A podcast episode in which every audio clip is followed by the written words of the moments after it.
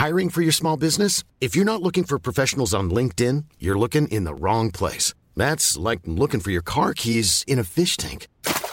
LinkedIn helps you hire professionals you can't find anywhere else, even those who aren't actively searching for a new job but might be open to the perfect role. In a given month, over 70% of LinkedIn users don't even visit other leading job sites. So start looking in the right place. With LinkedIn, you can hire professionals like a professional. Post your free job on linkedin.com slash people today. Bonsoir à tous et bonsoir à toutes. Bienvenue dans Punchline ce soir sur CNews. Un projet de loi sur l'immigration sera finalement déposé avant l'été. Le gouvernement change à nouveau de pied sur un sujet qui fait consensus chez les Français, la régulation de l'immigration massive. Gérald Darmanin est chargé de présenter une nouvelle mouture de son projet alors que les républicains mettent la pression en proposant de leur côté deux textes de loi en juin. On évoquera aussi cette conférence reportée à la Sorbonne d'une chercheuse du CNRS qui a publié un livre sur les frères musulmans et leur levier d'influence en France. Que cache ce report soudain On va en débattre ce soir.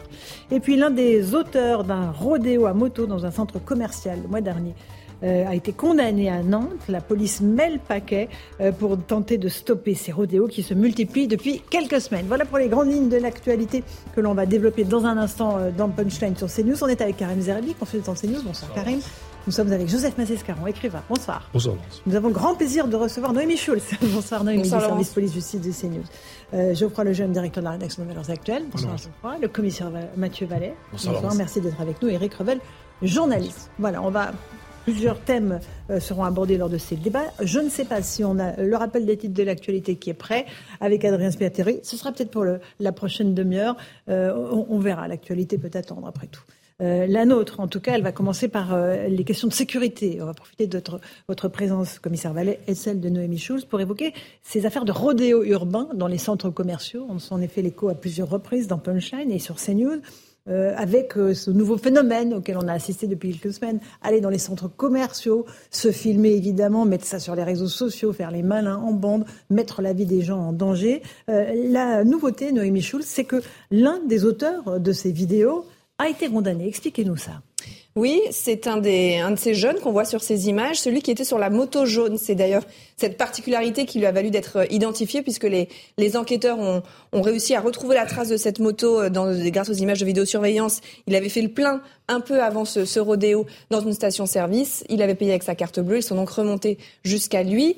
Euh, il n'a pas voulu donner les noms de ses camarades de rodéo. C'est donc seul qu'il a comparu euh, hier. Il a été jugé en comparution euh, immédiate. Il a accepté d'être euh, d'être jugé. Il a reconnu les faits. Euh, il a euh, expliqué, il a donné un certain nombre d'explications sur lesquelles on reviendra euh, peut-être, et il a donc été condamné à euh, un an de prison. Alors dans le détail, c'est dix mois de prison ferme, plus deux mois euh, de révocation d'un précédent euh, sursis, parce qu'il avait été condamné en juillet 2021 euh, pour euh, des conduites euh, sans permis et sans assurance. Il avait Ça déjà fait un petit passif. Il avait un petit passif, ça fait un to- total de 12 mois de prison et le ferme et le tribunal a spécifié hier, euh, c'est il, il peut le faire, soit il laisse le juge d'application des peines, euh, il laisse au juge la possibilité d'aménager la peine ou pas. Et là, ce qu'on appelle un aménagement ab initio, c'est-à-dire que d'emblée le tribunal précise que cette peine sera aménagée, c'est-à-dire que ce sera avec une détention à domicile sous surveillance électronique. Donc très concrètement, ça veut dire que ce jeune, pendant un an, il va porter un bracelet euh, électronique, il va devoir respecter un certain nombre de règles, il a l'interdiction de se rendre dans le centre commercial, il va devoir respecter euh, des horaires, tout cela va être fixé avec son conseiller euh, d'insertion et de probation. Ça va lui permettre de continuer notamment à aller travailler. Euh, on va revenir sur ce que vous dites et notamment sur les explications qu'il a données. Je vous ai entendu soupirer, commissaire Vallet. Évidemment, il n'ira pas en prison. Il aura un bracelet électronique euh, qui est parfois Non, un trophée. Hein. Ce genre de condamnation, ça fait rire tout le monde, sauf les victimes et les policiers. En réalité, il va rentrer chez lui, donc il va faire la prison à la maison. On a neuf centres de détention de semi-liberté en France où on peut avoir ce même type d'aménagement de peine, mais avec des courtes peines en prison, avec une réinsertion sociale. Et d'une certaine manière, c'est euh, faire offense aux policiers qui ont mené les investigations pour l'identifier et le retrouver, et aux policiers qui tous les jours prennent des risques pour intercepter ces fous furieux du guidon qui peuvent faire des victimes innocentes dans nos quartiers, dans nos parcs, dans nos et villes. qui en font? Tout à fait, qui en Régulièrement, il y a font. des enfants qui Et- font euh, exactement. Donc nous, ce qu'on prône, c'est les courtes peines pour ces individus qui sont des véritables dangers ambulants publics, qui peuvent tuer des enfants, tuer des passants, tuer des personnes qui n'ont rien demandé, donc des victimes innocentes. Et surtout, vous savez, à Clichy-sous-Bois, par exemple, j'ai échangé avec des collègues ce week-end. Ils ont eu des individus qui les ont nargués en faisant du rodéo devant le commissariat à place du Carrefour des Libertés, juste en face du commissariat. Vitry-sur-Seine, pareil. On a eu des rodéos où on nargue les policiers. Ils ont réussi à intercepter ces individus. À chaque fois, ils ont des audiences ultérieures où il n'y a pas une réponse pénale immédiate. Et s'il y a une réponse pénale immédiate, il n'y a pas de courte peine. Ils ressortent, ils font la prison à la maison dans leur quartier. Donc, ils, ils peuvent éventuellement recommencer, ce qui est souvent le cas. Et les deux roues qui sont saisies ne sont pas détruits. Le préfet ne peut pas le faire, mais en revanche, la justice peut le faire. Et encore une fois, dans le mmh. code pénal, on a tous les outils nécessaires, même s'il faudra augmenter les peines, puisque c'est un an de prison quand on fait du rodéo. Je pense qu'il faudra mmh. aller sur trois ans pour avoir une palette plus large. Par contre, ces deux roues, lorsqu'ils appartiennent à des propriétaires qui sciemment les prêtent à des individus, on les détruit systématiquement. Le juge a la capacité de le faire. Mais c'est comme dans non, les manifestations. on les détruit pas systématiquement. Non, mais le juge a la capacité de le faire. C'est ce que nous on demande. Et c'est comme dans les manifestations, en fait. Les individus mmh. violents qui pourrissent les cortèges, ils sont majoritairement pas interdits de paraître dans les manifestations.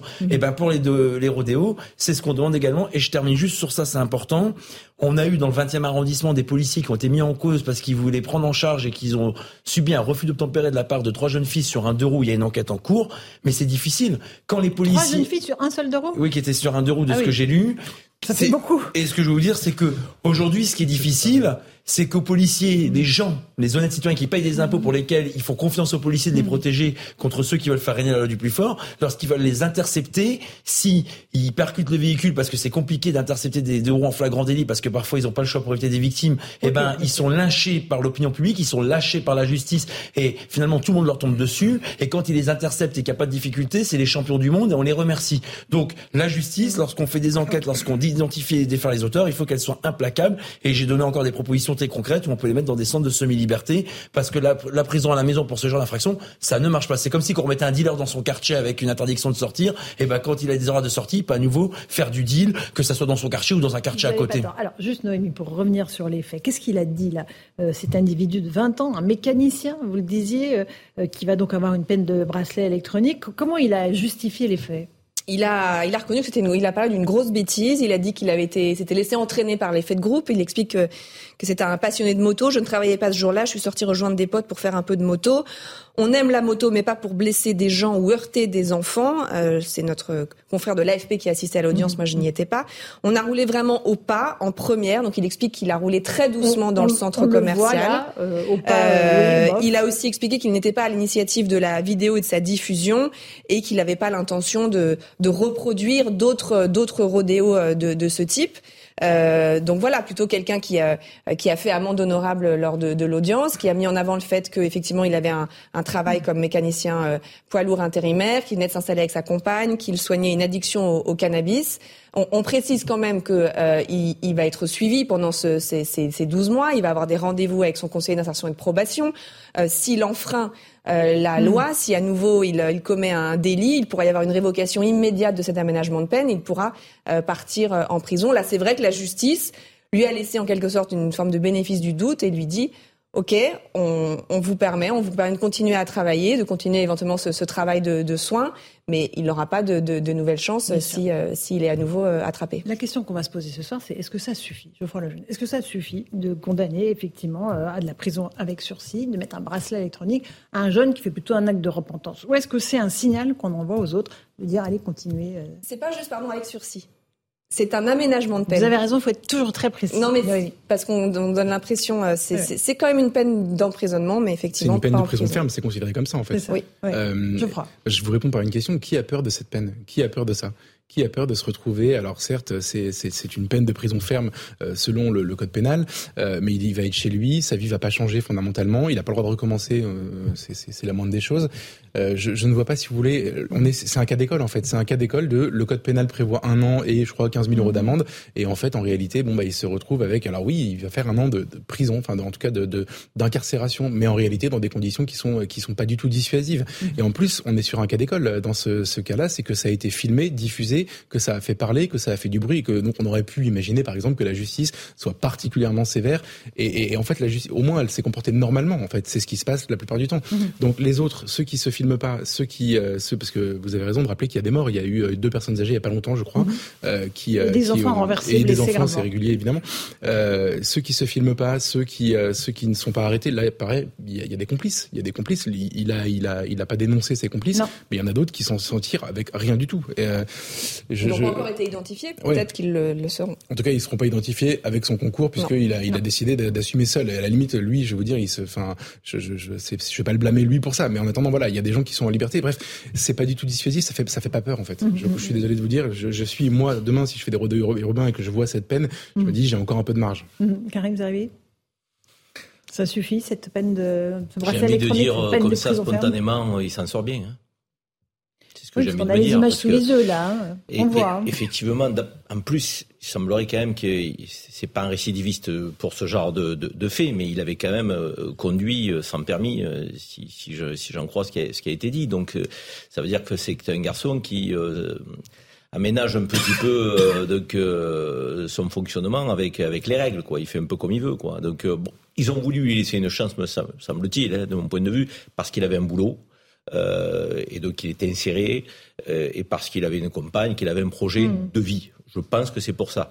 le problème, c'est qu'il faudrait une peine complémentaire dans ces cas-là euh, travail d'intérêt général à côté du bracelet et autres. Il faudrait quand même qu'à un moment donné, euh, qu'on aille un petit peu plus loin dans ce qu'il a donné à la société. Parce que là, je trouve qu'effectivement, un bracelet, il est à la maison, bon, il va aller bosser, euh, bon à mal euh, faire euh, du, du rodéo dans un centre commercial, franchement, il faut avoir un problème dans sa tête, quoi. Je veux dire, il peut pas aller dans un champ euh, à la campagne. Euh, donc, mm. euh, je sais pas moi, il y, en a plein qui le font. Il y en a qui sont passionnés de moto, il y en a qui sont passionnés de, de, de motocross même. voilà, là, il, il met la vie d'autrui en danger quand même. Je veux dire, c'est une réalité.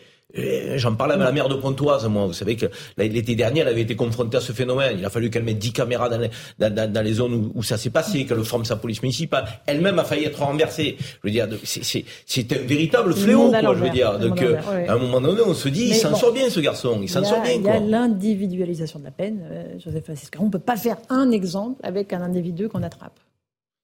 Bah, euh, comme on l'a dit, c'est-à-dire que ça a été tellement, cette vidéo a été tellement euh, diffusée que, bien sûr, la tentation était grande de faire un exemple. Moi, ce qui me frappe, c'est que j'ai entendu euh, ce que disait Noémie Schultz, c'est-à-dire sur le, le mea culpa, son mhm. mea culpa, qui était un, réel mea culpa, mais qui est tellement antinomique, antithétique avec le fait justement qu'il ne dénonce pas ses complices que je ne peux pas ne pas penser à une hypocrisie fondamentale. Mhm. C'est-à-dire que si vous faites vraiment un mea culpa, je suis désolé, il faut être cohérent. Vous dites, vous vous dites oui. Ça veut dire quoi? Ça veut dire qu'il y a une loi. Vous balancez vos copains Ça veut dire quoi? Absolument. Ça veut dire quoi, ah, Ça veut euh, dire non, non, attendez. Vous balancez vos copains.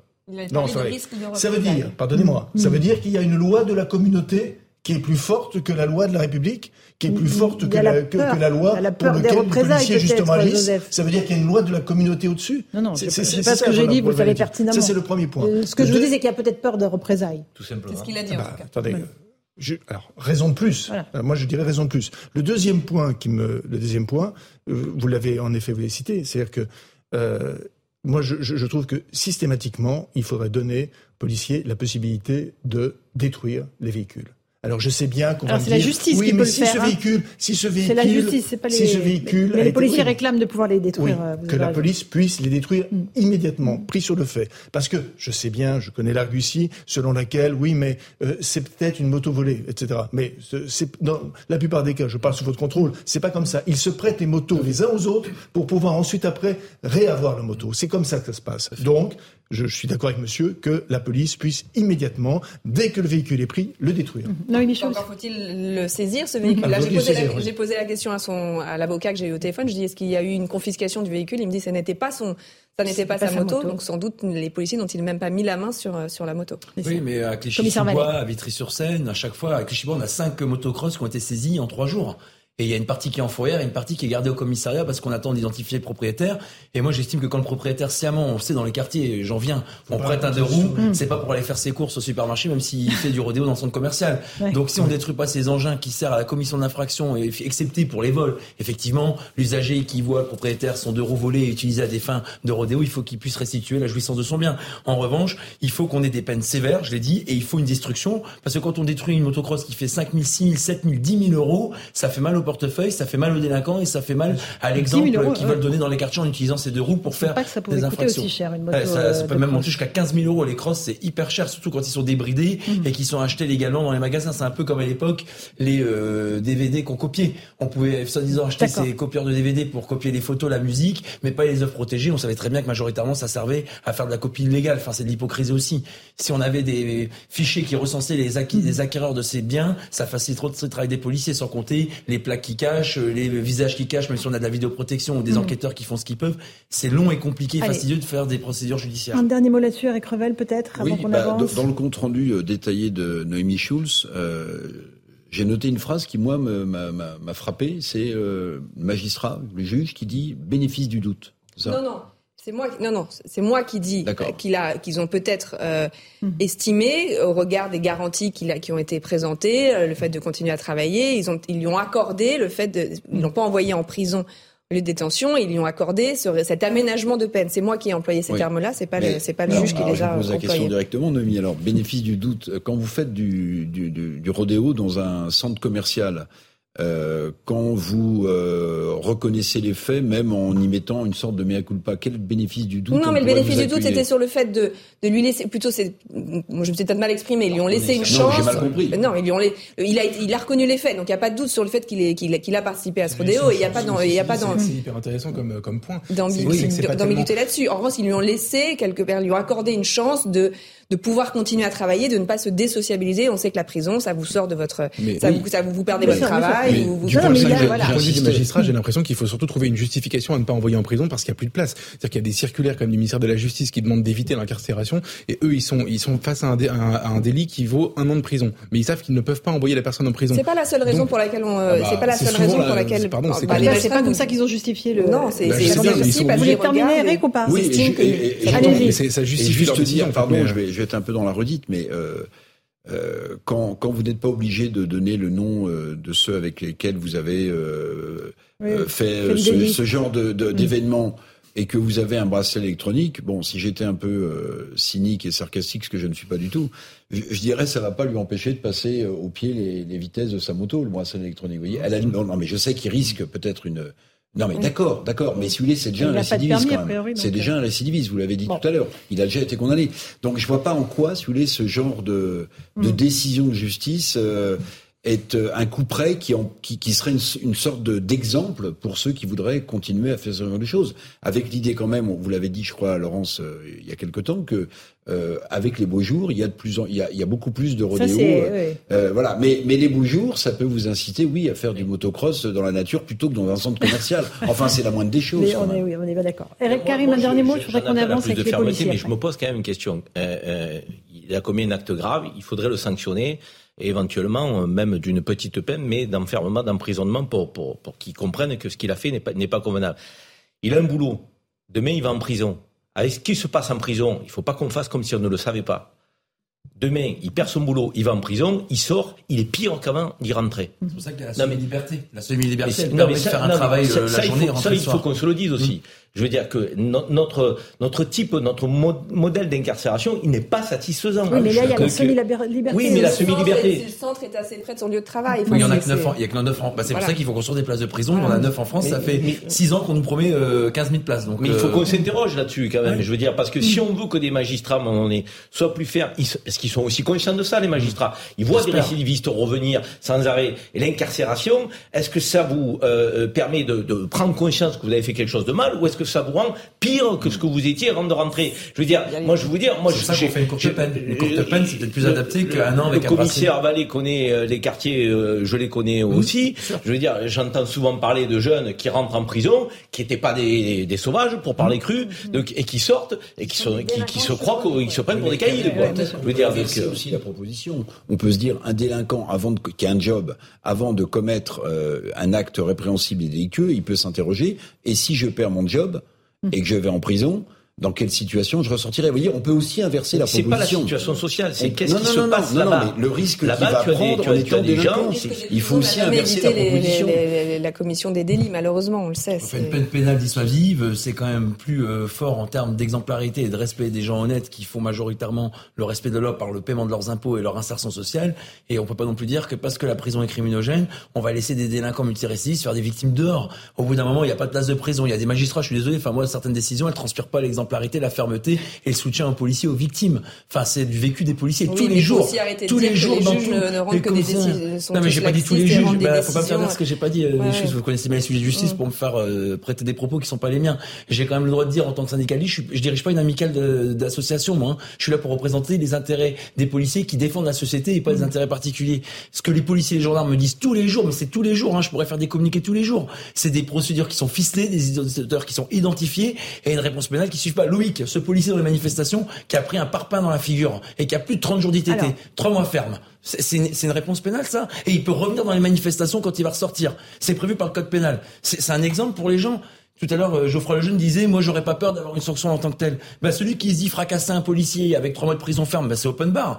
Quel est le risque d'aller en prison si je peux fracasser un policier? Par contre, un policier qui va euh, fracasser une personne, lui, c'est double peine. Judiciaire, parce qu'évidemment, il rend des comptes à la justice avec une justice implacable, et administratif, parce qu'il a des comptes à rendre à ses pairs. Mathieu Vallet, à, propos de ce qui s'est passé lors des dernières manifestations, euh, est-ce que vous avez des nouvelles des policiers qui ont été blessés d'abord? Il y avait un policier qui avait reçu un cocktail Molotov, il y a une commissaire aussi qui avait reçu un pavé. Donnez-nous des nouvelles de leur état de santé. Mercredi dernier, je suis allé à la préfecture de police de Paris, à l'étage de la direction de la public et de la circulation. C'était une hécatombe. Tous les commissaires de police que j'ai rencontrés étaient blessés. Entre le bras euh, sous euh, bandage, entre une main euh, qui était foulée, entre nuque qui avait été atteint par un pavé, par un commissaire de police qui a 65 ans, donc qui est encore sur le terrain malgré son âge et son ancienneté, euh, j'ai été très très très touché de leurs témoignages. Ils n'ont jamais vu une violence inouïe s'abattre sur ceux qui portaient l'uniforme. Et je pèse mes mots. Mhm. Et le 6 juin, on verra ce que ça donne parce qu'il y a aussi des inquiétudes. Mhm. Nasser, ce policier qui a été brûlé, la deuxième, le deuxième pardon district de police judiciaire mène l'enquête. Je peux vous dire qu'elle avance bien cette enquête,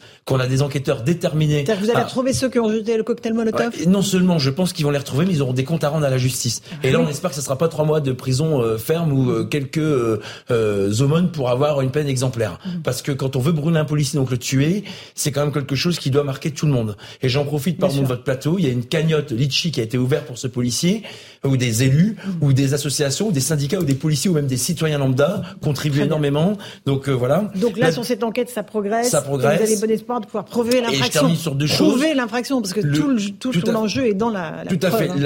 les outils dont on dispose, notamment les vidéos, la vidéoprotection, sont essentiels pour euh, élucider ce genre d'affaires. On a Julia, effectivement, cette commissaire de police qui avait pris un pavé le 6 avril devant la rotonde, qui a été blessée lourdement et qui a de nombreux jours d'ITT.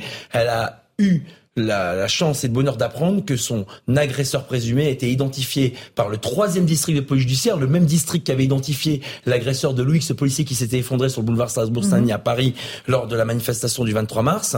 Et donc, il va comparaître devant la justice le 23 mai. Donc là aussi, non seulement j'espère qu'il y aura une peine exemplaire, mais s'il vous plaît aux magistrats qui rentrent la justice au nom du peuple français, le peuple français, il n'en peut plus, notamment les syndicalistes et les pacifiques manifestants, de voir ces individus factieux en noir semer le chaos, s'en prendre aux policiers et tuer des policiers dans les cortèges. Et, je complète ce que vous dites par une info euh, de Sandra Busson du service police-justice de CNews.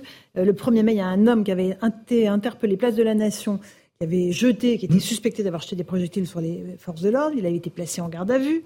Euh, il avait nié les faits. Il avait dit avoir subi des violences de la part des policiers. Eh bien, c'est la caméra piéton du policier qui a permis de prouver euh, qu'il a été bien impliqué dans le jet de projectiles contre les forces de l'ordre. La vidéo, Laurence, aujourd'hui, c'est l'arme absolue contre les délinquants. C'est une preuve irréfutable, irréfragable et qui fait foi majoritairement dans les tribunaux par les magistrats comme étant un élément qui permet de rentrer en voie de condamnation. Et ces caméras piétons dont on s'est battu pour qu'elles aient plus d'autonomie, que l'utilisation soit plus simple et que l'exploitation soit facilitée, même si j'aimerais qu'en direct, quand on est sur le plateau lors des manifestations, on puisse avoir les images des policiers et non pas uniquement ceux des street reporters ou ceux des euh, haineux qui nous détestent et qui veulent montrer par des briques d'images que la police est violente.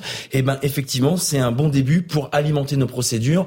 Et vous avez raison, la police judiciaire, les districts de police judiciaire de la direction régionale de la police judiciaire de Paris fait un travail exceptionnel. Les districts, le premier, le deuxième et le troisième, en moins d'un mois, ne cessent d'identifier des individus qui se sont donnés à des exactions très violentes et pour lesquels ils présentent à la justice des dossiers, des procédures mmh. ficelées avec des garanties de preuves qui permettent aux magistrats de rentrer en votre condamnation. c'est toujours ça, voilà. La justice avance, euh, il y a des condamnations qui tombent, euh, Karim, on arrive à. C'est salutaire. Hein, et à prouver les infractions aussi, parce que mmh. les policiers interpellent et après on n'arrive pas à prouver. Oui, c'est clair, mais avec tous les moyens que nous avons aujourd'hui, euh, notamment la vidéoprotection, il y a les caméras piétons lorsqu'elles sont utilisées, on a des images. Nous-mêmes, que lorsqu'on voit des manifestations retransmises, parfois on, voit les gens qui sont pris en flagrant délit de commettre un acte qui est inacceptable, soit vis-à-vis des forces de l'ordre, soit vis-à-vis du mobilier urbain, soit vis-à-vis d'un établissement quelconque.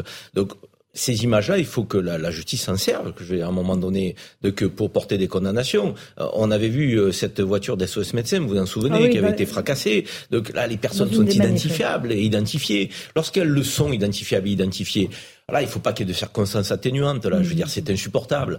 Euh, que sinon, on ouvre la boîte de Pandore. Tout est permis pendant une manifestation, quoi. Je veux dire, les policiers sont là pour sécuriser une manifestation, et c'est ce qu'ils font avec hein, des manifestants pacifistes. Donc, dans leur immense, immense, immense majorité, quand on a 100, 200, voire parfois 2, 3000 euh, donc, personnes qui viennent semer le trouble, il faut qu'on mette un terme à tout ça. Et pour mettre un terme à tout ça, il faut que la justice fonctionne. Mais ça va recommencer le, 8 juin, euh, le 6, 6, juin, pardon, parce que le 8 juin, c'est la proposition à l'Assemblée. Geoffroy Lejeune, euh, il va falloir euh, petit à petit systématiser l'usage des caméras piétons pour les policiers. C'est le cas, ça commence à être généralisé. Je, je, si ça, enfin tout ce qui peut aider en fait euh, la police à se défendre, moi je suis pour. Hein, mais c'est, comment vous dire, je suis content qu'il y ait un débat en tout cas public euh, sur euh, sur le, le maintien de l'ordre dans ces manifestations. Je suis content que la question de de, de, de ce qui avait été retoqué par le Conseil constitutionnel en 2019 soit posée à nouveau, que que le gouvernement s'en empare parce qu'il est bien obligé et et que ces images-là ne restent pas ne restent pas comment dire sans réponse politique.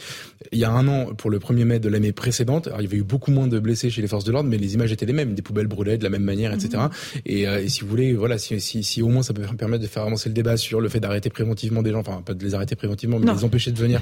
Et avant moi ça me dérangerait pas, mais de les empêcher de venir. C'est un autre palier, mon cher Geoffroy, l'arrestation préventive. Hein, mais les empêcher de venir, comme on sait le faire pour les supporters de foot par exemple. Oui. les empêcher de faire de, venir. Et par ailleurs, je, suis désolé, mais en fait, euh, en effet, la réponse, la réponse pénale quand ils sont arrêtés, quand ils sont identifiés, pour l'instant, moi je rappelle toujours la même histoire. Euh, j'ai pendant une manifestation après, enfin c'est pas une manifestation, mais euh, des émeutes après la finale de la Coupe de Ligue des Champions, pardon, euh, en 2020. Euh, le PSG avait perdu contre le Bayern, mais autour de l'Arc de Triomphe, ça avait chauffé à fond.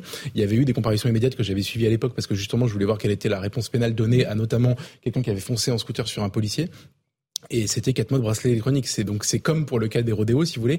Euh, le code pénal est très clair en fait. C'est tout ça mm. est puni par de par des, des de, de l'emprisonnement et par des amendes. Et dans l'application, je, je, parce que je pense qu'il y a un problème de place de prison et parce qu'il y a toujours une histoire particulière évidemment. Et eh ben euh, la réponse elle elle est pas très dissuasive quoi. Donc c'est toujours la même chose. Allez, on fait une toute petite pause. Merci à Noémie Schulz d'être venue nous parler des rodéos urbains. On se retrouve dans un instant. On continuera à évoquer euh, le débat sur la sécurité et puis aussi l'immigration. Le projet de loi finalement sera présenté avant l'été.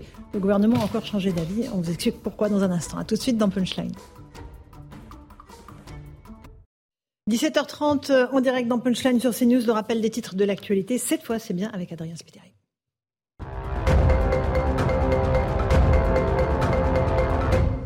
L'association Consommation Logement Cadre de Vie pointe du doigt les marges sur les carburants. Elle demande une diminution des prix aux distributeurs, au moins 10 centimes sous menace de saisir les autorités compétentes. L'association accuse les distributeurs de vouloir rattraper les pertes du second semestre 2022. La France compte toujours des déserts médicaux. Quatre départements sont en alerte rouge. Invité de CNews ce matin, François Braun a réagi. Selon le ministre de la Santé, il faut donner de meilleures conditions de travail aux médecins. Il assure que d'autres pays en Europe font face à ce problème. Et puis le Conseil d'État interpelle le gouvernement sur le climat dans une décision sur l'affaire de la commune de Grand-Sainté.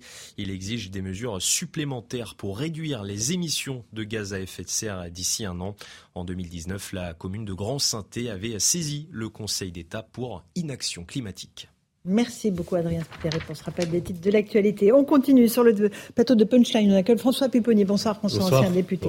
Euh, on va peut-être parler tiens, de, de, cette, de ce nouveau euh, changement de cap du gouvernement sur le projet de loi immigration. Elisabeth Borne avait dit on n'a pas de majorité, on ne peut pas pouvoir voter le texte, on va attendre l'automne. Et puis alors là, patatras, hier, elle a demandé à Gérald Darmanin, tout d'un coup, de, remettre euh, le métier sur l'ouvrage. Euh, on, va essayer de comprendre pourquoi euh, ce, changement de cap avec Gauthier Lebret. Gauthier, expliquez-nous pourquoi le gouvernement et Elisabeth Borne ont changé d'avis.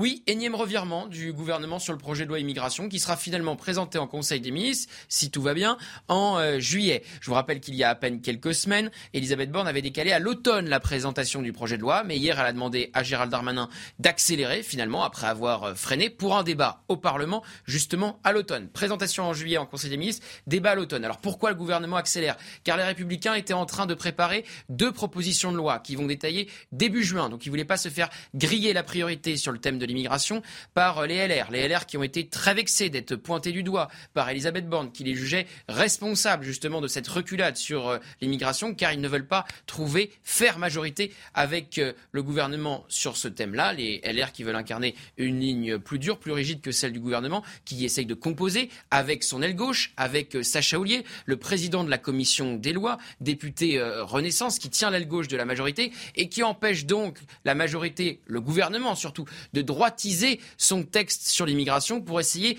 d'aller séduire les LR. Car si le gouvernement se droitisait sur l'immigration, eh bien, il perdrait l'aile gauche de sa majorité. Et vous le savez, sans majorité absolue au Parlement, c'est impossible. Donc, un mois de concertation va s'ouvrir où Gérald Darmanin va essayer de composer avec les Républicains et la gauche de sa majorité. Ça paraît une mission impossible pour trouver justement une majorité à l'Assemblée. Dans l'entourage du président, on me confiait il y a quelques jours la loi immigration, ça va se terminer par un, par un 49-3. C'est quasiment certain. Alors, ça va se terminer par un 49-3 ou pas Joseph C'est fascinant, bien sûr. C'est fascinant à quel, point, à quel point euh, il rejoue la, la séquence mm. de la réforme des retraites. À, tout point de vue. Euh, l'absence de pédagogie, le fait de caboter en permanence parce qu'ils n'ont pas de cap, euh, le, le, fait justement, euh, quand on entend bien Gauthier Lebret, c'est-à-dire que c'est, on est dans la cuisine électorale on est dans la cuisine électorale. Au lieu d'être dans le projet politique, on est simplement dans est-ce que on va avoir un petit peu moins sur la gauche, un petit peu plus sur la droite, etc., mm. etc. Et, et c'est quoi l'intérêt? C'est quoi le message fondamental? Qu'est-ce qu'ils veulent faire? C'est quoi leur projet sur l'immigration ah ben on ne sait plus trop là. il y a un mois de concertation. On sait plus parce qu'il y a eu euh, mm. une fois il fallait le faire, ensuite il fallait plus le faire, ensuite il fallait deux lois, ensuite après il fallait plus de lois, etc., etc. Donc franchement, je, je, propose d'ailleurs que l'on crée, c'est un appel, une lettre d'information au sein du gouvernement pour qu'ils arrivent à peu près à harmoniser à leur point de vue. Euh, voilà. François Pupponi, alors vous êtes un peu plus calme. Moi j'ai été très surpris de la position de la première ministre parce que le président de la mm. République a dit oui. Dans les 100 jours, il y aura l'immigration. Quatre jours après, la Première ministre dit Ah non, non, l'immigration, même pas en rêve, ça sera.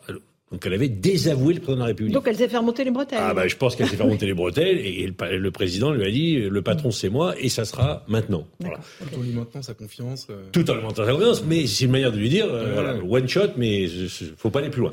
Après c'est compliqué pour Gérald Darmanin parce que Gérald Darmanin doit en quelques semaines, il a jusqu'à l'automne, construire une majorité sur ce texte. Mmh. Il commence rapidement puisqu'il reçoit euh, dès demain ou ce soir euh, Sacha Houlier et, le groupe Renaissance pour essayer de, mettre un peu là. L'aile gauche. Il doit aller chercher des partenaires ailleurs, chez les Républicains, éventuellement dans le groupe Lyotte, parce que dans le groupe Lyotte, il peut avoir des, des partenaires possibles. On a vu par exemple la députée de Mayotte euh, saluer la position de Gérald Manin sur Mayotte. Voilà. Mmh. Donc il doit élargir sa majorité et c'est le challenge que lui propose le président de la République et la Première ministre qui s'est fait un peu rappeler à l'ordre. Alors, je disais que c'est un sujet qui fait à peu près consensus chez les Français, ce qui est vrai. la maîtrise de l'immigration illégale est massive. Les Français sont d'accord. Il y a un sondage CSA pour CNews. Euh, on a posé la question faut-il mettre fin en France à la politique du regroupement familial? Euh, La réponse, vous allez, vous allez l'avoir 59% sont pour, 40% sont contre. Voilà, plutôt mesuré euh, sur cette. Enfin, maintenant, c'est clair, 59% hein, pour. Euh, sur le regroupement familial, Karim. Euh, les Français, il y a quand même un consensus sur la question de l'immigration. On ne peut pas ne, pas poser le débat de l'immigration dans le pays. Aujourd'hui, c'est pas possible. Euh, je veux dire, quoi que je veux dire, il en ressortira. Il faut le poser et il faut qu'il y ait un débat. Après, la question de la majorité ou pas, c'est un autre sujet. C'est, je veux dire, c'est du jeu politique. mais le président de la République a été quand même désavoué par sa première ministre. Ce qu'il avait effectivement promis ce débat euh, et elle l'a désavoué. Mais pour autant, elle a dit qu'elle n'utiliserait plus le 49.3. Elle sera peut-être obligée de le réutiliser. Et euh, il a dit, rappelez-vous, les déclarations de ma première ministre n'engagent qu'elle. Hein, exactement, exactement. Donc, on voit bien qu'entre le premier ministre, la première ministre mm. et le président de la République, ça tangue là. Alors, est-ce que le, président de la République a exigé que tout ça soit reposé ah ben, sur la table d'ici juillet, justement pour euh, avoir un, argument, un élément de plus euh, pour éventuellement effectuer un remaniement, un changement de Premier ministre et de gouvernement. Peut-être. Ah, il est, tellement dans la stratégie euh, de qu'Emmanuel Macron qui se dit, ben, elle va avoir encore un défi difficile, euh, voire inatteignable, et, face à ce défi inatteignable, je pourrais prendre des décisions et trancher. Elle ne sera pas effectivement euh, la lampiste de la réforme des retraites. Elle aura un autre dossier à son actif qu'elle n'aura pas pu mener à terme. La réalité, c'est que les Républicains ont pris de vitesse le gouvernement en déposant ce projet au mois de juin. Les Républicains ont désavoué là aussi la première ministre qui a semblé dire, mais c'est à hmm. cause des Républicains qu'on ne pourra pas présenter un projet de loi. Parce que les républicains, ben, ne peut pas représenter la force, ils ne sont pas d'accord. Mais si, les républicains sont d'accord. Ah, ils sont pas tous d'accord entre eux. On avait Aurélien Oui, mais ils sont 69. Hein. Je veux dire, la, majorité des républicains sont prêts à ce qu'il y ait un projet de, de, de, de loi sur l'immigration. Qu'est-ce qui empêcherait à l'inverse C'est la majorité relative qui ne tient mmh, pas sur ce coup-là. Qu'est-ce qui empêcherait à l'inverse C'est-à-dire que si la question de l'immigration tenait autant à cœur l'exécutif, qu'est-ce qui l'empêcherait justement de voter une proposition de loi émanant des, Républicains? Qu'est-ce qu'ils empêcherait au-delà, de la cuisine électorale et de l'analyse politique que je partage, quand on voit le sondage que, dont on parlait tout à l'heure, pas sur le groupement familial, mais sur euh, l'immigration en général. Mm. Euh, bon, les Français, euh, trouvent qu'on doit traiter cette question de l'immigration. En fait, ils attendent moins, à mon sens, des débats que des actions précises. Or, moi, je pense quand même que euh, le contexte euh, dans lequel Gérald Darmanin s'est mis tout seul avec l'Italie, je vous le rappelle, il y, a, il y, a, quelques jours, où on a provoqué une crise diplomatique absolument tout ça pour aller chercher le Rassemblement national. Hein. Absolument, euh, complètement hallucinante. Je rappelle quand même les règles européennes. Hein.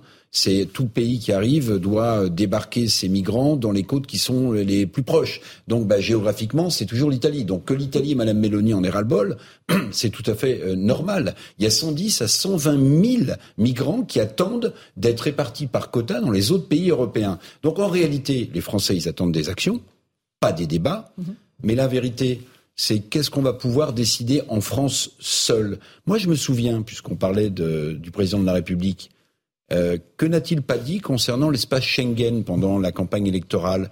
Il a dit qu'il fallait revoir l'espace Schengen. Ah, il y a une campagne électorale une petite campagne électorale. Eh bien, chiche, parce que le vrai sujet, le vrai sujet, il est là. Pardonnez-moi, quand Madame Borne, avec tout le respect qu'on lui doit, envoie 150 policiers à mhm. Menton pour essayer d'empêcher ce flux qui arrive d'Italie, ça fait rire tout le monde. Donc les Français, les débats, ils sont clos pour eux. C'est quelle euh, action précise le gouvernement met en place pour lutter contre cette immigration. précéder ça d'un débat. Mais Geoffroy, j'aimerais vous entendre là-dessus. Euh, moi, je, pense qu'ils nous mentent sur leur volonté ah d'agir. je pense qu'ils nous mentent sur leur volonté d'agir.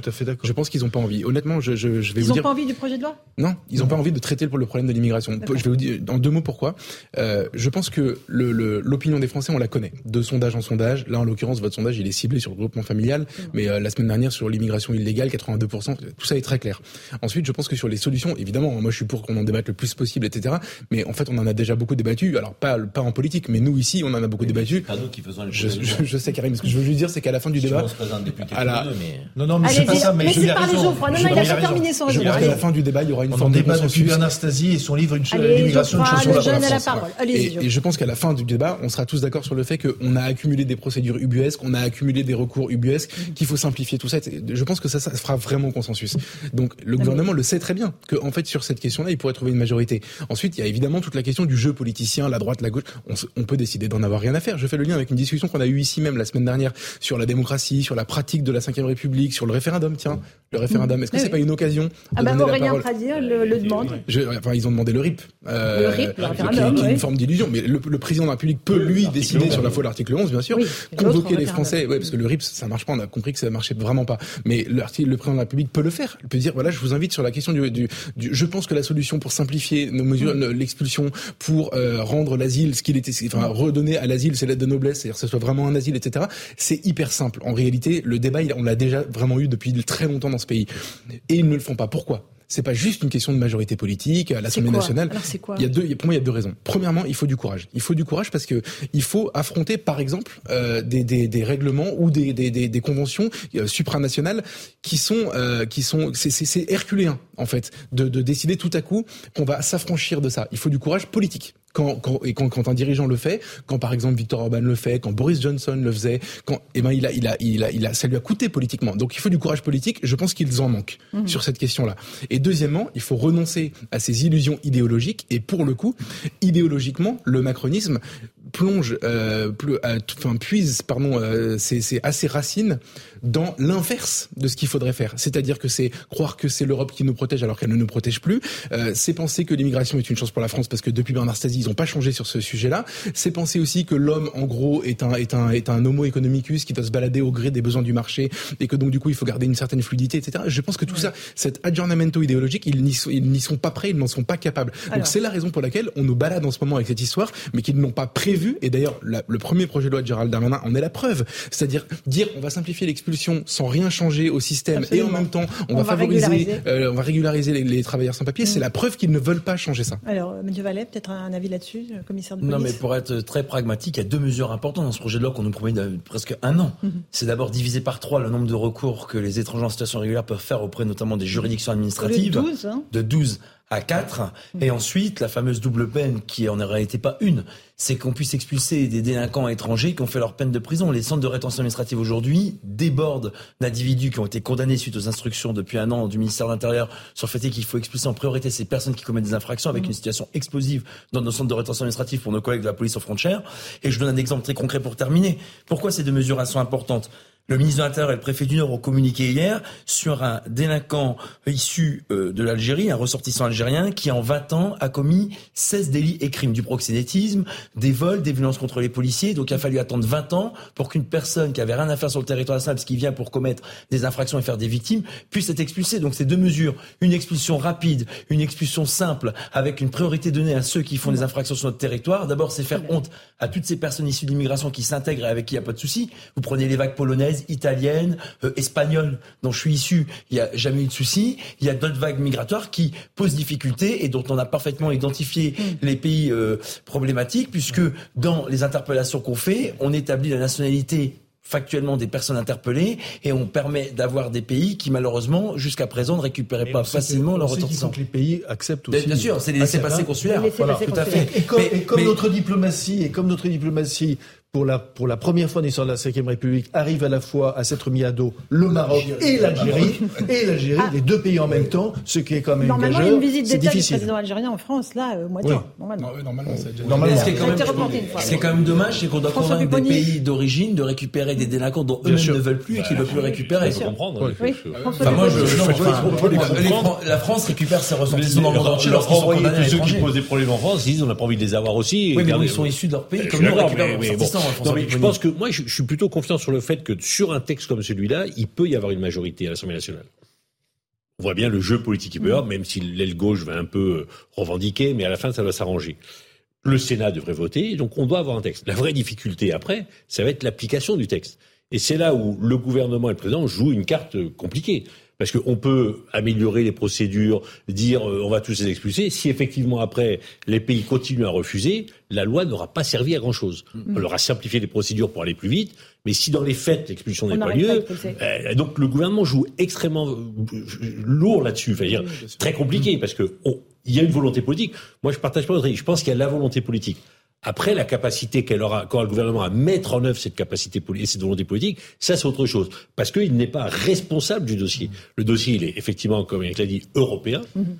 Et il est en partenariat. Allez, un dernier mot là-dessus, parce qu'après j'aimerais qu'on avance, on a un autre thème à aborder. pour une raison qu'avec euh, avec des pudeurs de Violette, d'ailleurs, Geoffroy Lejeune n'a pas évoqué, c'est que tout simplement, la majorité d'entre eux, ils ne se trouvent pas confrontés au problème. Ah, Alors, un dernier mot. je, maintiens qu'il faut un grand débat dans ce pays parce que on voit bien que les uns les autres, chaque fois qu'on aborde ce sujet, on a tendance à confondre immigration légale, immigration illégale, les clandestins, les délinquants, pas les délinquants. Je veux dire, donc on a besoin de ce grand débat. Et parce que je vais vous dire, l'immigration légale euh, qui pose aucun problème dans le pays, euh, contrairement à ce que certains prétendent, on en a besoin. Il y a 30% des médecins aujourd'hui dans les hôpitaux qui sont étrangers. Je veux dire, alors on peut dire oui, il faut former les nôtres, il faut donner. Ok, très bien. Mais en l'état euh, de la santé, ça fonctionnerait pas. Et on peut prendre un certain nombre de pans de, de, de l'activité économique dans le pays, de, pour lesquels ce sera pareil. Vous prenez quand même le BTP sans étrangers, il n'y a pas de BTP dans le pays. Ça ne marche pas. Je veux dire de que la restauration. Est-ce que c'est une raison pour accepter le regroupement familial Mais c'est pas la.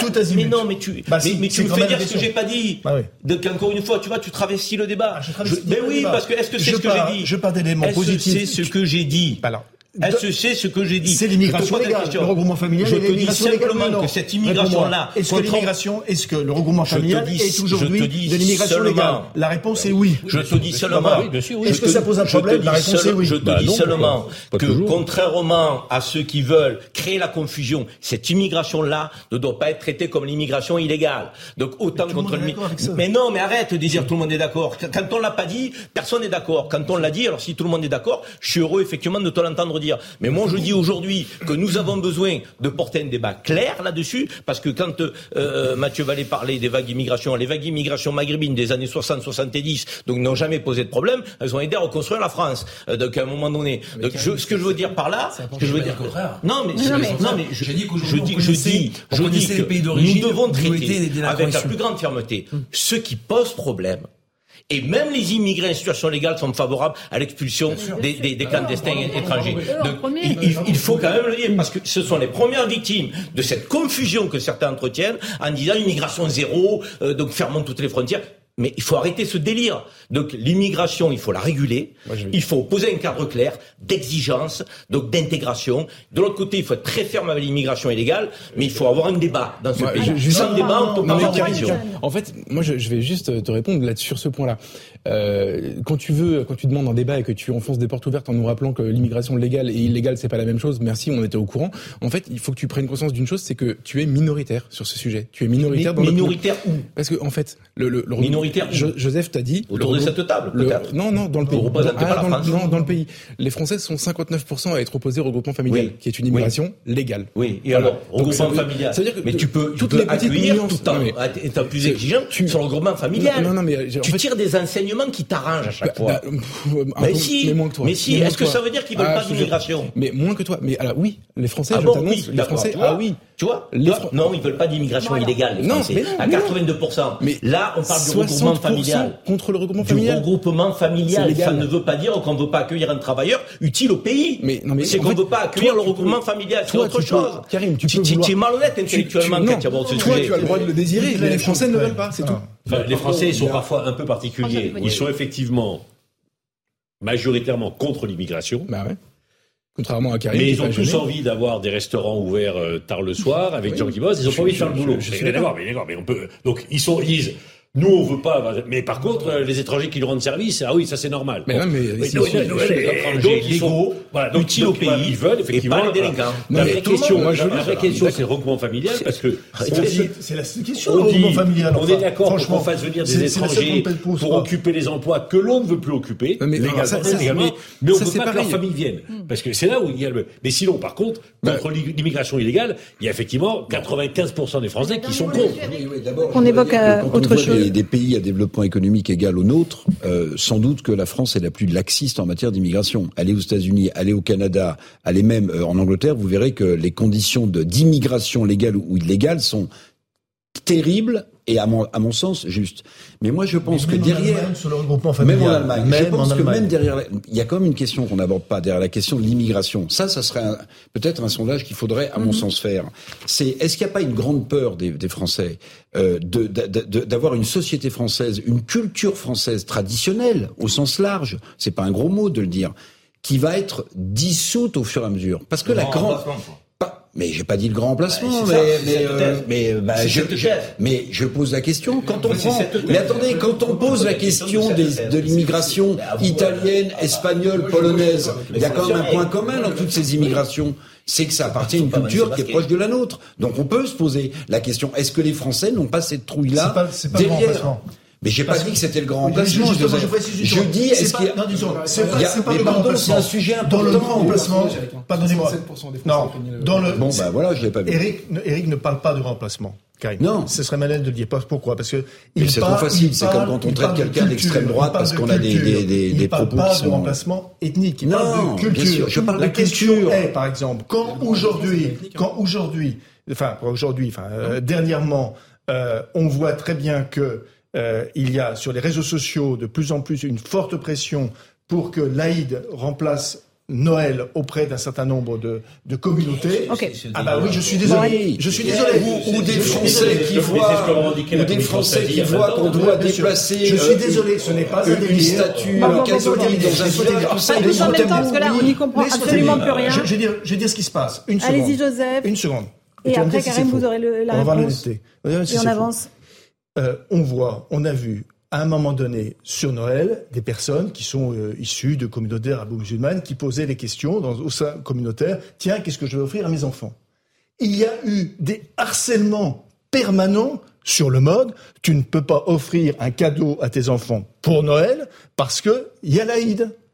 C'est Vous tout. parlez des réseaux sociaux Sur les euh, réseaux sociaux, sur Twitter. et- Mais vous évidemment. avez des, euh, mais des évidemment. Excusez-moi. des- Mais, mais attendez, mais je, suis désolé, mais on le voit. Enfin, Écoute, si- si- mais oui. Mais c'est pas sérieux. oui, C'est- bah, bah, journaliste. Moi, je eh ben, pas justement. permettre de faire une sortie de ce Bah, type. bah, je veux dire, les réseaux que ça sociaux. n'existe pas. Non, mais, mais c'est pas que ça n'existe pas. De, de, de quelle ampleur, qui, quand, comment, mais tu dis n'importe quoi. Je veux dire, l'immense Quand majorité tu de la prends, par communauté exemple, une musulmane. quand tu prends une mère- euh, oui, l'immense majorité, je suis eh d'accord. ben alors, Mais- euh, c'est l'immense majorité. l'immense- ben, L'immense majorité. y a Mais ce qui fait peur, ce qui fait peur, justement, je reprends Eric Lorraine, ce qui fait peur à un certain nombre de concitoyens, c'est cette minorité agissante et vagissante, d'accord, qui est en permanence. Qui, qui, qui influe en permanence. Quand tu prends, une, quand tu prends, par exemple, la mère de. Ça madame, ça peut la rejoindre mère de musulmans. la mère de Taverny, Florence Partelli. Florence, non mais Florence euh, donc finalement, c'est l'islam qui pose problème. C'est les musulmans qui gênent dans ce pays. Donc c'est ça ce que j'ai- ce qu'on a dit comme on parle d'immigration et qu'est-ce qu'on fait On en arrive sur l'Aïd, euh, les- Noël. Je veux dire, c'est du délire, les amis. Je veux dire, donc, mais si, mais si, mais si, concret. mais non, mais c'est pas du concret, c'est ton concret. Non, c'est pas C'est le concret. de ta vision idéologique. C'est pas mais tu nous parles des idéologique. réseaux sociaux. Je n'ai aucune vision Non, mais idéologique, tu nous parles des réseaux Ah sociaux. parce que c'est les réseaux Mais Excuse-moi, je suis ton indicateur, vous réseaux sociaux. S'il vous plaît. Un peu de calme, un La, France n'a pas été capable de gérer son immigration depuis 40 ans. Et qu'est-ce qu'elle a fait? Elle a ghettoisé les populations ici, l'immigration légale ou illégale, Totalement. dans les quartiers. Totalement. Ou, alors je, je vais employer un, un gros mot, je- et moi je, je- je le dis, je vis dans ces quartiers depuis 60 ans, il y a un remplacement de population, il y a un changement de population, voilà, ce n'est plus la même. Ce changement ne me pose aucun problème. Il faut juste éviter que les réseaux issus de l'islam radical viennent perturber un équilibre qui existe. Mais effectivement, c'est plus les mêmes populations. Donc on a mal géré l'immigration, ghettoisé les populations immigrées, clandestines ou pas. Et aujourd'hui, ben, tout le monde dit, oh là là, oh là là, oh là là, il y a des problèmes. Ah oui, il fallait les gérer, les problèmes. On n'a pas été capable. Comment on les gère maintenant? La ghettoisation de ces quartiers, on ne l'inversera pas. On ne l'inversera Alors, pas. le Danemark le fait, comme vous mais- le savez. Hein. Mais- à marche forcée, oui, d'accord, mais- dans les quartiers où il y a plus de 50% de population immigrée Oui. non euh, européenne, ils expulsent. Oui, mais le de façon forcée. pour- si on veut casser le ghetto, il faut, que les, cassent les ghettos. il faut que les classes moyennes, dans les beaux quartiers, acceptent des populations de. Mais même pas en rêve. Ils en veulent pas que leurs enfants soient dans les mêmes écoles. La France, c'est le pays de l'entre-soi. Donc ça arrange tout le monde. Bon, et donc les Français, enfin les classes moyennes disent oh là là, mais nous on ne veut pas les voir ces gens-là. On veut nos écoles pour nous, pour nos enfants, et puis surtout pas, on veut pas, ils veulent pas, qu'ils- on veut pas qu'ils viennent nous perturber. C'est ça aussi la France d'aujourd'hui. Bon, donc aujourd'hui, on, on peut les comprendre, ces gens. quand mais je, je- bah oui, mais, oui, là, non, mais- on peut les comprendre, mais dans ce cas-là, il faut accepter le communautarisme. Il faut, mais si, on veut pas Non, non, exclu, quand je vous entends, c'est c'est les Français qui excluent une minorité. Ah, mais c'est évident. Mais attendez, attendez, non, mais les attendez, classes attendez, moyennes françaises, attendez. elles veulent pas se Mais- mélanger avec les populations des Mais, mais est-ce que, est-ce Bah, que certaines communautés veulent se mélanger avec euh, des, des, des Français ou des cathos Mais ils ou ont des pas de problème, protestants? ça, oui. Ah bon? Bah écoutez, Oui, mais, non, mais- mais montrez-le Il y a oui, pas, il y a, pas, pas il y a de pas, problème. il y a- Non, mais attendez. que, le pays soit un pays de l'entre-soi, Et que la France soit un pays de l'entre-soi, mais quand vous dites ça fait 40 ans que, Oui. qu'on échoue ces quartiers Mais enfin, C'est pas une euh, question, je suis désolé. Mais été un homme de gauche, pardonnez-moi. Non, non, oui, pas tous en même pardonnez-moi. temps. Oui. Ça, ça a été mis en place par la gauche. Partout, non, attendez, droite, attendez, il y a droite. 40 ans qui était au pouvoir. Gauche droite. Non, mais gauche attendez, quand même, quand même. La France, il faut la France était le, premier- le pays d'Europe qui a été en tête pendant très longtemps des mariages mixtes, des mariages interraciaux. Pendant très longtemps. Oui. La France, ça tu le sais, la France a été. voilà. et pourquoi ça n'a jamais cessé de décroître? C'est-à-dire, pourquoi ça ne cesse pas de décroître depuis à peu près entre 7 et 8 ans? Qu'est-ce qui se passe? Qu'est-ce qui se passe? Parce que dans ces quartiers, il n'y a, plus de mixité dans ces quartiers. Il n'y a plus de mixité dans ces quartiers. les mariages mixtes, ils, étaient beaucoup issus dans ces quartiers. Ah, pas seulement. Ah, bah, pas seulement. Beaucoup, bah, non. Enfin, moi, j'en ai fait, j'en ai marié. Voilà. Et aujourd'hui, il n'y a plus de mixité dans ces quartiers. Mixité d'origine. Il y a de la mixité sociale, mais plus de mixité d'origine. On a ghettoisé ces quartiers. Et la France, elle se veut comme ça. Bon. Alors, euh, on a, euh, on va continuer ce débat, mais on a euh, le ministre de l'Intérieur Gérald Darmanin qui est en train d'arriver au Muro. On, va rejoindre les enjeux de sécurité qu'on évoquait juste avant d'avoir ce débat dans Punchline, puisque là il se passe une question de saisie de, de stupéfiants. On parle de 2,4 tonnes de cannabis qui ont été saisies euh, commissaire Vallet, euh, voilà Gérald Darmanin qui arrive en ce moment même euh, au Muro. On a l'image de Fabrice Elsner, notre journaliste reporter d'image à CNews. Il salue vos collègues du commissariat des Mureaux. 2,4 tonnes de cannabis saisies. C'est un travail extrêmement long en amont des policiers, on, l'imagine bien. C'est des mois et des mois d'enquête, commissaire Vallet? Oui, on a là l'exemple même du fonctionnement sur deux jambes d'une politique qui veut éradiquer rapidement ceux qui squattent les halls d'immeubles et qui mènent une vie d'enfer aux gens honnêtes, qui dans les quartiers demandent que à ce que la police vienne les protéger, contrairement à ce que certains politiques veulent faire croire que la police tue ou que le problème c'est la police et pas les délinquants. Et vous avez aussi tout un travail d'investigation, de surveillance, de filature, de démantèlement des gros réseaux qui sont faits par la police judiciaire, mais aussi parfois sur des trafics plus locaux, comme aux musiciens ou à la Ville Blanche, les quartiers que malheureusement dans le connu, on a dans le passé, on a bien connu pour des problèmes de violence urbaine ou de difficultés, qu'aujourd'hui on fait l'objet d'ailleurs d'une rénovation urbaine incroyable.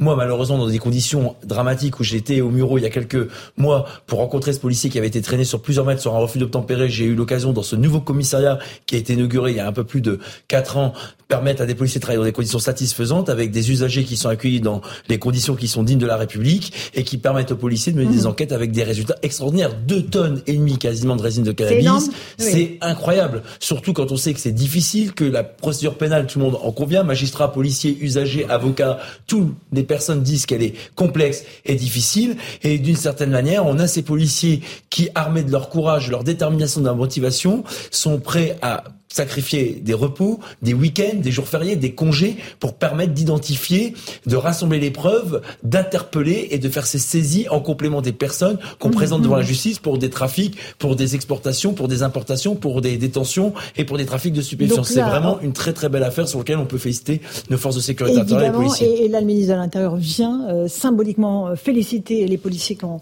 démanteler ces réseaux, qui ont fait cette saisie euh, record. C'est important qu'ils viennent en permanence euh, soutenir les forces de l'ordre, Karim Zerabi, rapidement. C'est évident. Ça, c'est des enquêtes qui peuvent durer un an un an de travail, euh, de d'investigation. Euh, euh, c'est un travail millimétré là. Je veux dire avec potentiellement des gens qui peuvent vous informer de l'intérieur, des gens que vous suivez, des gens que vous mettez sur écoute, de marchandises qui arrivent. La réalité, c'est que il y en a des tonnes, des centaines, des milliers de tonnes qui rentrent. C'est magnifique ce qui est fait là. Il faut peut-être qu'on s'interroge à la source. À quel moment on s'interrogera à la source? Ce cannabis, à 80%, il vient du Maroc il va falloir qu'à un moment donné, on tarisse la source. Absolument. On va continuer évidemment à évoquer cette saisie record de cannabis, euh, puisqu'on a cette visite euh, du ministre de l'Intérieur Gérald Darmanin, qui est en ce moment même au Muro. Il est en train de féliciter les policiers qui ont effectué cette euh, saisie record 2,4 tonnes de cannabis.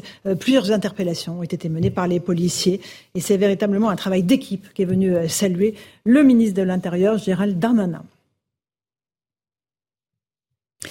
Et bonsoir à tous et à toutes. Si vous nous rejoignez à l'instant sur CNews et sur Europe 1, on est bien dans Punchline. On évoque euh, les enjeux de sécurité ce soir avec euh, cette visite euh, surprise de Gérald Darmanin, le ministre de l'Intérieur. Il est en ce moment même au Mureau, au commissariat des Mureaux, où une saisie record vient d'avoir lieu. 2,4 tonnes de cannabis. Plusieurs interpellations ont été menées. C'est une saisie évidemment historique. On entendra d'ici quelques instants le ministre de l'Intérieur réagir en direct. On parlera aussi des enjeux de quotidien pour les Français. Pourquoi l'essence est-elle aussi chère à la pompe alors que les prix du pétrole sont à la baisse? Euh, On verra que chacun se renvoie la balle entre l'État, les distributeurs, les raffineurs. Mais au total, ce sont toujours les mêmes qui payent, ce sont les Français.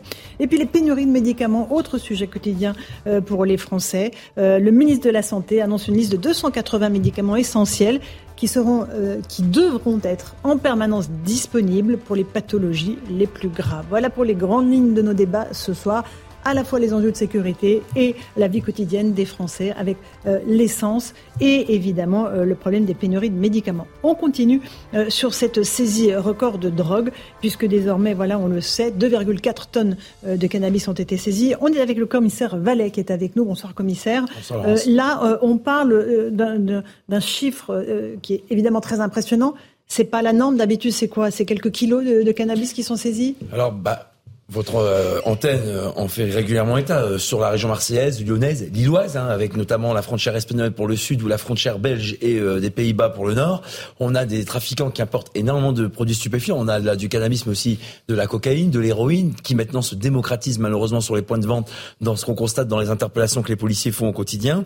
Et surtout, vous avez là effectivement une saisie historique de stupéfiants sur une affaire par des policiers du quotidien qui ont mener des investigations de longue haleine pour mettre un coup d'arrêt très fort dans la dans la dans le quartier des Mureaux qui est majoritairement euh, présent dans les musiciens ou la Vigne Blanche où dans le passé il y avait des habitats délabrés où on avait des policiers qui avaient des difficultés à appliquer les lois de la République parce qu'ils étaient souvent prêts à partir. Là on a un commissariat neuf, on a des quartiers qui ont été refaits où tous les concitoyens par l'agence nationale de relation urbaine ont injecté des milliards pour pouvoir refaire les façades et euh, les murs de ces quartiers. Après s'occuper des gens derrière, c'est notre problème à mon, sens et de ce que Karim Zeribi évoque souvent qui parle des quartiers.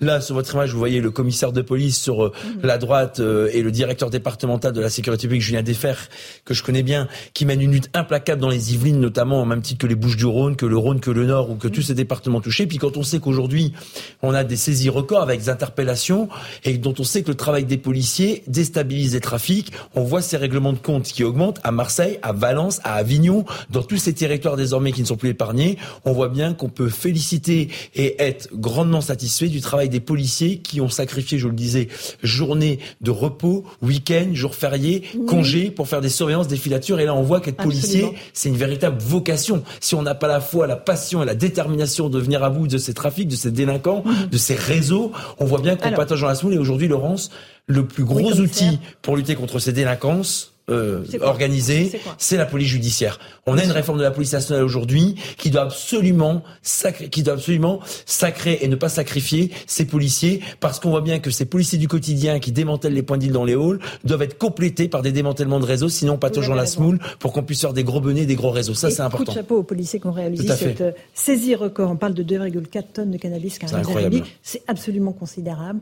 Et encore une fois, on, devine derrière les mois et les mois d'enquête qu'il a fallu aux policiers, alors que les points de deal se reconstituent en 24 heures à peine. Mais ils sont à la tâche. Bien sûr qu'ils sont à la tâche. Le problème n'est pas euh, de nature policière les policiers font leur travail. Bien sûr qu'ils auraient besoin de plus d'effectifs en police judiciaire pour mener les enquêtes, euh, parce que lorsqu'ils sont sur un, deux réseaux, ben, il y en a d'autres qui prospèrent, mais ils s'en occuperont quelque temps après.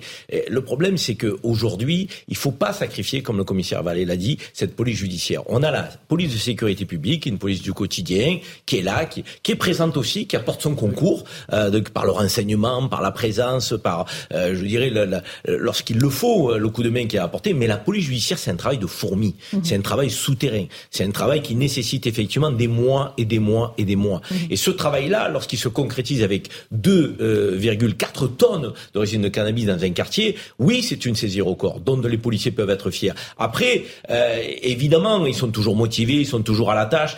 Mais lorsque vous voyez 48 heures après ou 72 heures après un réseau se reconstituer et des tonnes et des tonnes de cannabis continuent de rentrer dans le pays, on peut se poser les questions de l'efficacité de notre dispositif, pas du point de vue mmh, policier, du point de vue du ministère de l'Intérieur. Et là, je pense qu'il faut faire appel à des voies diplomatiques parce que ce cannabis, il vient de quelque part. Il vient pas de nulle part. Et quand vous avez le cannabis qui rentre dans notre pays par, par tonnage tous les jours et qui vient du Maroc, il faut qu'à un moment donné, on stoppe euh, de cette production pour faire en sorte que nous puissions alléger aussi le travail des fonctionnaires de police qui ont tant à faire sur d'autres mots MAUX de la société. François Pupponi est avec nous, ancien député. Merci d'être avec nous. Euh, là, euh, évidemment, on parle de la cité des Mureaux.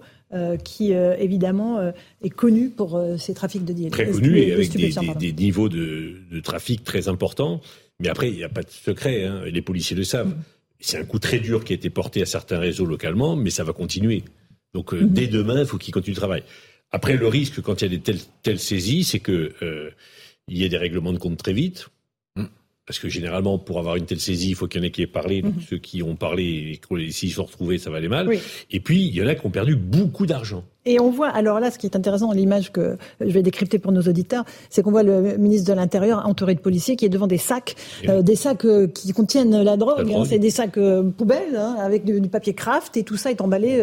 Emballé, ça. va être ramené puis détruit. Mhm. Mais là, il y a des personnes qui ont perdu quelques millions d'euros, parce que deux tonnes, ça va représenter une petite somme. Ouais, bien sûr. Et donc, il va falloir qu'ils payent ou qu'ils payent pas, qu'ils trouvent de l'argent ailleurs. Et donc, ça va réactiver le trafic différemment. Et donc les policiers savent très bien qu'ils viennent de réussir un excellent travail, mais que dès demain, il va mm. falloir retourner sur le terrain parce que ça va se compliquer. Et sur l'image, ça rentre dans les cartes. Oui. tellement de millions de petits. C'est surtout les petits. Ce qui est intéressant, moi j'ai dirigé un commissariat dans le département de Karim Konan, dans la bouche on à la Ciotat. Vous voyez sur votre image, vous avez le maire de la commune, vous avez toutes nos autorités policières. Je vois qu'il y a le directeur général de la police nationale, Frédéric Vaux, il y a Céline Berton, la directrice centrale de la sécurité publique, il y a le directeur départemental. C'est une immense fierté et une immense reconnaissance portée à nos collègues pour l'action qu'ils ont menée fatale vis-à-vis de ce réseau alors qu'il se reconstitue. Vous savez, c'est le propre des policiers. Il y aura jamais zéro de délinquance, il y aura jamais zéro trafic de stupéfiants. Donc on s'arrête pas uniquement au résultat. Là, on peut s'enorgueillir d'avoir des policiers qui ont fait. On a le ministre de l'Intérieur qui a qui tient une euh, comment on appelle ça, commissaire Vallet. de c'est des bonbonnes, voilà, c'est des bouts de résine de cannabis. Des bouts de résine, de, cannabis, qui sont conditionnés de manière à pouvoir être vendus euh, sous le manteau ou en tout cas dans les points de vente que sont les halls d'immeubles ou euh, notamment euh, les points de deal qu'on démantèle, mm. qui euh, contre 15, 20 euros, même moins, sont vendus par des dealers aux consommateurs qui viennent s'alimenter dans ces quartiers. Et d'ailleurs, si je peux me permettre, puisque Karim Zeribi a lancé le sujet sur les pays producteurs qui est majoritairement issu du Maroc, ce que je disais tout à l'heure, c'est que par exemple pour les mineurs étrangers isolés, dont on constate malheureusement les interpellations qu'il y en a une surreprésentation dans les transports en commun, notamment en Ile-de-France, oui, effectivement, moi je suis d'accord avec vous, comme on le fait pour les stupéfiants, de se poser la question sans caricaturer, stigmatiser les autres immigrations, de savoir d'où ces personnes viennent pour que par la diplomatie, et je suis désolé, mais l'Algérie la Tunisie et le Maroc sont censés être des pays amis. Quand on est amis, on se dit les choses et puis on s'entraide. Mmh. Donc quand on a des délinquants dont on détermine parfaitement d'où ils viennent, s'ils commettent des infractions sur le territoire mm. étranger. La même chose pour les Français qui vont à l'étranger. On doit être en mesure de les expulser ou de les récupérer. Là, sur ces trafics de stupéfiants, Laurence, pourquoi je vous parle de ça? À Marseille, c'est une étude inquiétante des policiers. On a des guetteurs, ce qu'on appelle les choufs, on a des dealers, ce qu'on appelle les revendeurs euh, locaux dans les halls d'immeubles, qui sont désormais recrutés en province pour pas que les policiers les connaissent et, parce qu'ils sont vulnérables, hein, qui changent régulièrement, et même des mineurs étrangers isolés ou des étrangers en situation régulière parce que ils savent que les expulser c'est difficile, que les identifier ça prend du temps et que pour qu'ils aillent en prison il faut plusieurs condamnations. C'est ça aujourd'hui que les policiers essayent de lutter au mieux avec une procédure pénale qui est imbuvable et qui est comprise plus par personne. Et encore une fois, je termine. Vous voyez sur vos écrans, on a euh, les euh, saisies qui ont été opérées par nos collègues. ce qui est vraiment intéressant, et encore une fois, je le dis pour nos auditeurs, c'est qu'il y a plusieurs caisses, il y a des cartons euh, avec conditionnés. Des, tout à fait. Tout est conditionné. C'est des mm. packs extrêmement compacts, hein, voilà, de, de résine de cannabis. C'est 2,4 tonnes. C'est le travail, c'est une planque de plusieurs mois pour les policiers. Il y a eu trois interpellations qui ont été menées ce matin très tôt. Karim Zarabi dans cette cité des Mureaux. Et c'est voilà, c'est considérable. Il faut vraiment le, le redire. On voit à côté un camion, hein, donc un type poids lourd ou semi-lourd, mm. donc pour transporter le matériel. Effectivement, ça, ça vient souvent du Maroc, ça passe par l'Espagne, donc ça passe à la frontière, et ensuite ça remonte et, et ça délivre, on va dire, euh, la marchandise euh, ici ou là. Là, euh, c'est une prise remarquable, donc qui est quasi historique, mm. et on voit effectivement ce tonnage qui est conditionné. Alors conditionné donc au, au plus près pour rentrer le plus de tonnage possible possible euh, donc, dans un camion euh, donc, euh, que l'on voit à l'image. Et effectivement, le travail des policiers, ben, peut-être c'est de l'avoir tracé à l'origine, mm. donc, de l'avoir suivi et à un moment donné d'avoir mis la main dessus. Mais encore une fois, c'est des enquêtes de longue haleine parce qu'elles ne se situent pas à l'échelle simplement du, du, quartier des Mureaux, voire du département des Yvelines. Évidemment, ça a des ramifications et c'est souvent en amont. Dans un instant, le ministre de l'Intérieur, parce que c'est intéressant de voir comment il commente ce qui s'est passé. Oui, François Pupponi. Je peux me permettre, parce qu'il y avait François Garret, le maire des Mureaux, qui était là. L'ANRU a investi des, des, centaines de millions d'euros. Il a fait un travail exceptionnel au bureau. On a tout rénové, reconstruit, donc donné un environnement les transports, l'habitation. Et on peut pas dire que la République a abandonné ses quartiers parce que la République a tout refait dans ses quartiers, un commissariat, les écoles, les logements. Pour les gens honnêtes, c'est important. Et oui, c'est fondamental. Mais malgré tout, ils sont gangrénés ah par le, le, trafic de le trafic de drogue. Et donc d'où l'importance de, de, de, d'événements et de, de, de saisies c'est comment on donne le sentiment aux citoyens qu'on n'abandonne aucun des combats. Mhm. Parce que la rénovation urbaine, elle a fonctionné. Mais si les quartiers neufs sont gangrénés par la drogue, le citoyen a le sentiment que tout ça va servir à rien. François Pupponi, vous savez, vous avez été euh, maire de Sarcelles, je crois, et avant d'être député. Donc vous savez... dans rue aussi. Tout à fait, euh, il y a un parcours. Euh, les chefs de la police sont essentiels dans l'engagement, dans le soutien et dans l'investissement qu'ils mettent. Je, me permets, parce que je viens de faire, au-delà du directeur départemental des policiers des Yvelines, est un ami.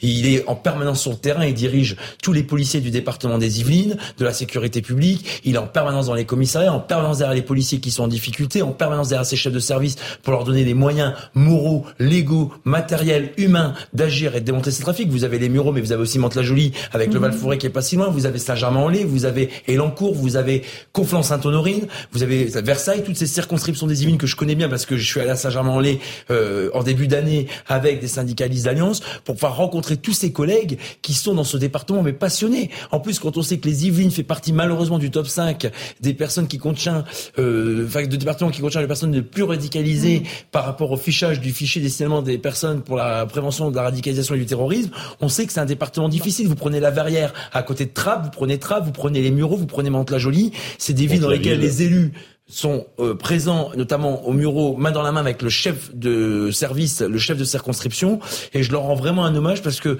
les commissaires de police, avec leurs effectifs, lorsqu'il y a une impulsion hiérarchique, lorsqu'il y a une volonté politique, lorsqu'il y a un soutien sans faille à ceux qui nous protègent, on peut lever des montagnes. Ce qui frappe, on est euh, en direct là sur CNews et sur Europe 1, il est 18h11, on commente cette saisie record de cannabis, de résine de cannabis, 2,4 tonnes. Il y avait eu déjà des, des saisies euh, similaires il y a quelques mois, mais là, c'est vrai que c'est assez spectaculaire. C'est pour ça que le ministre de l'Intérieur a voulu se rendre sur place pour vraiment dire, voilà, la lutte contre le euh, trafic, euh, c'est au quotidien et les policiers ne lâchent pas. C'est leur mais, travail. Mais, absolument. Mm. Mais je crois, le jeune, vous qui êtes avec nous, ce qui frappe, c'est la masse de, de, la drogue qui arrive chez nous, qui déferle sur notre pays. Là, on parle de cannabis.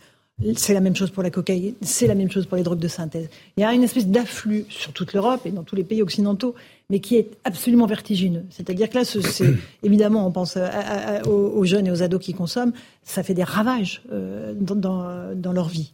Et puis ça va pas en s'arrangeant parce que c'est plutôt de pire en pire. Euh, évidemment, bah là, vous, si vous me parlez des jeunes et des ados, euh, il y, a, y, a, aussi un énorme travail de prévention. Il faudrait leur montrer en fait les conséquences des ravages. C'est leur expliquer en fait que quand il y a aujourd'hui ce qu'on appelle un barbecue, c'est-à-dire un gamin brûlé dans un coffre de voiture dans le cadre d'un règlement de compte, euh, dans le de, notamment ça a un nom aussi abominable que ça. Ah oui, un barbecue. ah oui, c'est vraiment le mot utilisé. C'est le mot utilisé. Et, ceux qui font ça, leur surnom, c'est les rôtisseurs. Voilà. et donc, et donc, mais bah, très bon exemple puisque vous le découvrez manifestement. Ah oui, oui, non mais c'est comment dire si les gens savaient en fait, si les gens savaient que c'est ça la réalité du trafic de drogue. Que en fait, vous savez, on, on, est très bon pour faire des campagnes de prévention sur le tabac, sur la voiture, et tant mieux. Euh, on a été très bon, et ça, je suis un peu moins d'accord sur le Covid, par exemple, pour beaucoup culpabiliser les gens. Mais honnêtement, faisons la moitié de ça, ne serait-ce que la moitié sur le trafic de drogue, pour montrer les vraies conséquences. Qu'est-ce que c'est vraiment les conséquences? Sur euh, le cerveau, sur la schizophrénie, euh, sur la santé évidemment, euh, et, et, et, surtout sur les gens qui, parce que les gens qui finissent dans les coffres de voiture, comme je disais, sont souvent des gamins de 16 ans.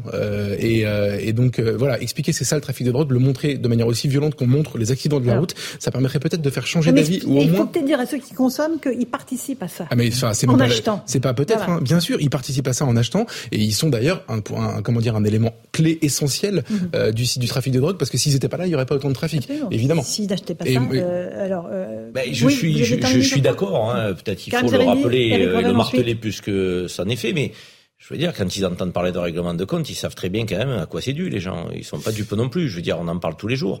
Euh, ils savent très bien que c'est dévastateur pour des jeunes de 15 ans qui sont désocialisés. Euh, ils savent tout ça. Ils voient des guetteurs. Je veux dire, les gens, les consommateurs viennent acheter dans ces quartiers. Faut, faut quand même qu'on se le dise. Et parfois, si vous verriez le profil, vous serez surpris. Hmm. Vous seriez très ah, surpris. c'est les beaux quartiers. Parce que ils sont livrés. C'est pas, que les, beaux, c'est pas que les beaux quartiers. C'est des gens de toutes les strates de la société française. Je veux dire, moi, il y a des gens qui vous expliquent qu'il y a des gens qui viennent en tenue même de travail, euh, et si la tenue est donc identifiable, c'est dramatique. C'est dramatique. Je pense qu'il est possible, Karine, d'échapper à toute cette réalité quand on est consommateur de drogue. C'est-à-dire que c'est possible de se faire livrer chez soi, en effet, y compris dans les beaux quartiers. Euh, c'est possible aussi. Il y a toute une culture populaire. Moi, ça, mais bien sûr, il y a un déni absolu. C'est beaucoup plus facile de fermer les yeux. Il y a un petit confort aussi. Et, et par ailleurs, il y a une culture populaire qui, qui véhicule aussi l'idée que la drogue, c'est cool, c'est super cool. Moi, j'ai toujours été frappé de voir dans des films très sympathiques, bon enfant, des gens s'allumer un joint et c'est super. Et c'était, c'est super. Et en fait, c'est c'est ça aussi. Voilà, c'est mm, ça la réalité. Et je pense que encore une fois, en prévention, enfin en prévention, comme en, en, enfin en, en, façon de dire la réalité. Moi, j'ai été choqué quand j'étais lycéen. Moi, j'ai eu la chance de pas de pas toucher au cannabis parce que ça m'intéressait pas, j'aimais pas l'odeur, etc. Mais évidemment, j'avais des copains qui fumaient. Mais je vous garantis vraiment, c'était il y a une quinzaine d'années dans mes lycées, dans chaque chaque classe du lycée, on a des gens qui sont venus nous parler de la drogue. C'est des gens qui n'y connaissaient pas grand chose. C'était pas des gens qui avaient été drogués ou etc. et deuxièmement, c'était un moment d'hilarité générale dans la classe. Ah, on vient nous parler de cannabis au lycée, c'est super, c'est une, une heure de récré, on va pouvoir rigoler. Et, et je pense vraiment qu'il y a quelque chose qui a été raté à ce niveau-là. Et la deuxième chose que je voulais juste dire, c'est l'admiration invraisemblable pour ces, ces, policiers, parce que euh, il y a quelque chose qu'on qu'on mesure pas non plus, c'est la manière dont leur métier a été rendu impossible depuis une quinzaine d'années. Je parle sous le contrôle de Mathieu, mais euh, tout à l'heure vous parliez des, des procédures euh, ubuesques et auxquelles plus personne ne comprend rien. Il y a des gens qui comprennent très bien ces procédures, c'est les avocats par exemple, les mmh. avocats des voyous euh, qui se sont fait les spécialistes de ça et qui depuis les années Sarkozy ont le droit de venir en garde à vue. C'est un traumatisme pour les policiers à qui j'en ai pu j'ai pu en parler moi. C'est l'avocat en garde à vue, c'est quelque chose qui a changé radicalement la manière de mener ces fameuses enquêtes euh, de long terme, etc. Parce que vous n'obtenez pas du tout la même chose en termes d'aveux, en termes d'informations. Euh, et en fait, je prends l'exemple de l'avocat en garde à vue parce que c'est quelque chose qu'on n'était pas obligé de faire, c'était pas demandé non plus. Et en fait, ça a complexifié le travail de manière invraisemblable. Et aujourd'hui, euh, le, le, gouvernement, j'espère, aura le courage de revenir sur ce genre de dispositions.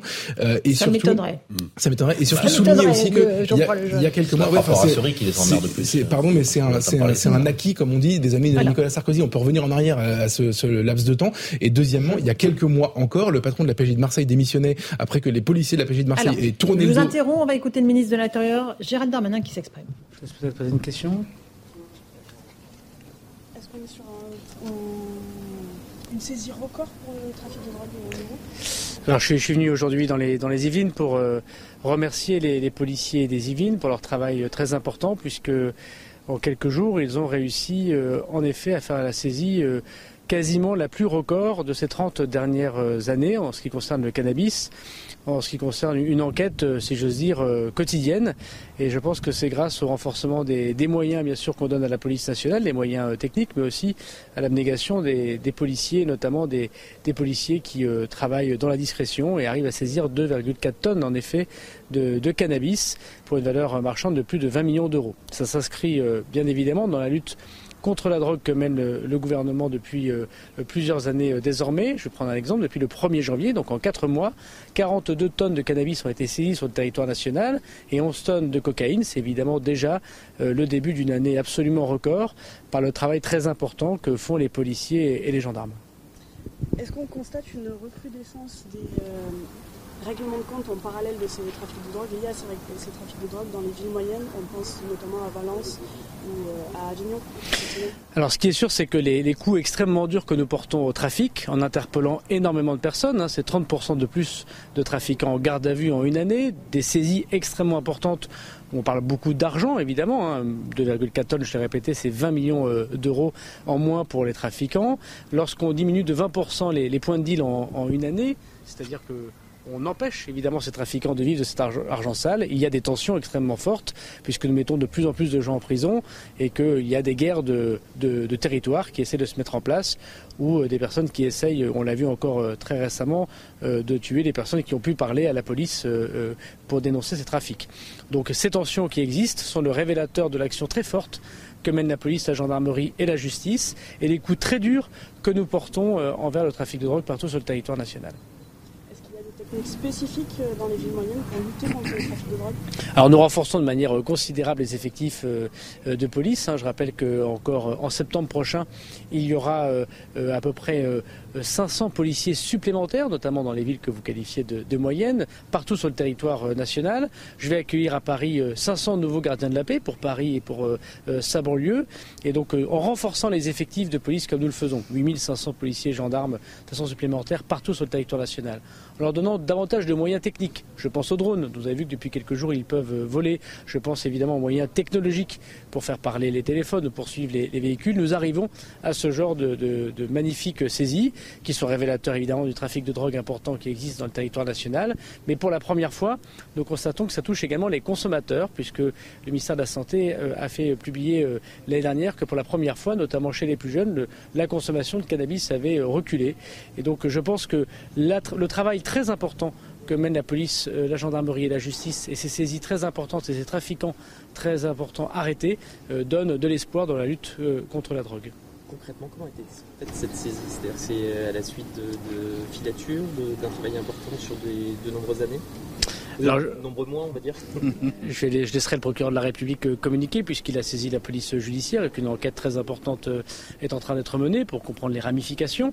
Mais trois personnes ont été euh, interpellées. En effet, c'est les policiers de, de, des Yvelines qui, par leur travail quotidien, les policiers du commissariat des Mureaux et d'autres commissariats ont repéré un certain nombre de trafics qui se portaient et donc ont pu faire ce genre de saisie qui, encore une fois, n'ont pas de précédent en 30 ans de, vie de police puisque c'est pas la police judiciaire qui a fait cette opération. C'est pas dans un port, c'est pas un go fast. Euh, c'est, si veux dire, le trafic euh, qui pourrit la vie des, quotidiens, des habitants des Yvelines et, de la Seine-Saint-Denis pour parler de ce trafic euh, en particulier. Donc vraiment, je tire mon chapeau pour les risques qu'ont pris les, policiers et pour leur incroyable efficacité. Pardon, une dernière question. Il semble qu'elle était express, cette enquête. On parle de, quelques heures.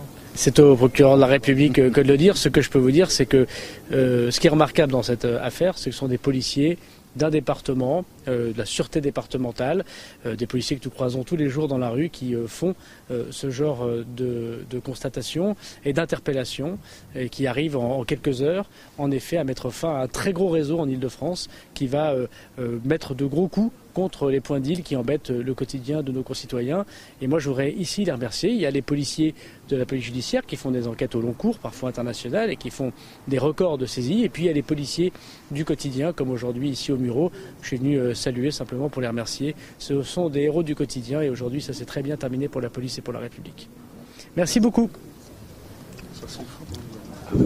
Voilà donc euh, pour euh, les premiers mots de Gérald Darmanin, ministre de l'Intérieur, les héros du quotidien. Il a salué le travail des policiers qui ont réalisé cette saisie record, 20 millions d'euros euh, de valeur marchande pour ces 2,4 tonnes de cannabis, de, oui, de, résine de cannabis, commissaire Vallet. C'est considérable. et effectivement, il y a aussi la question de ce qui va se passer après, les règlements de compte. Est-ce qu'il va y avoir des fusillades de règlements de compte, comme malheureusement ça arrive?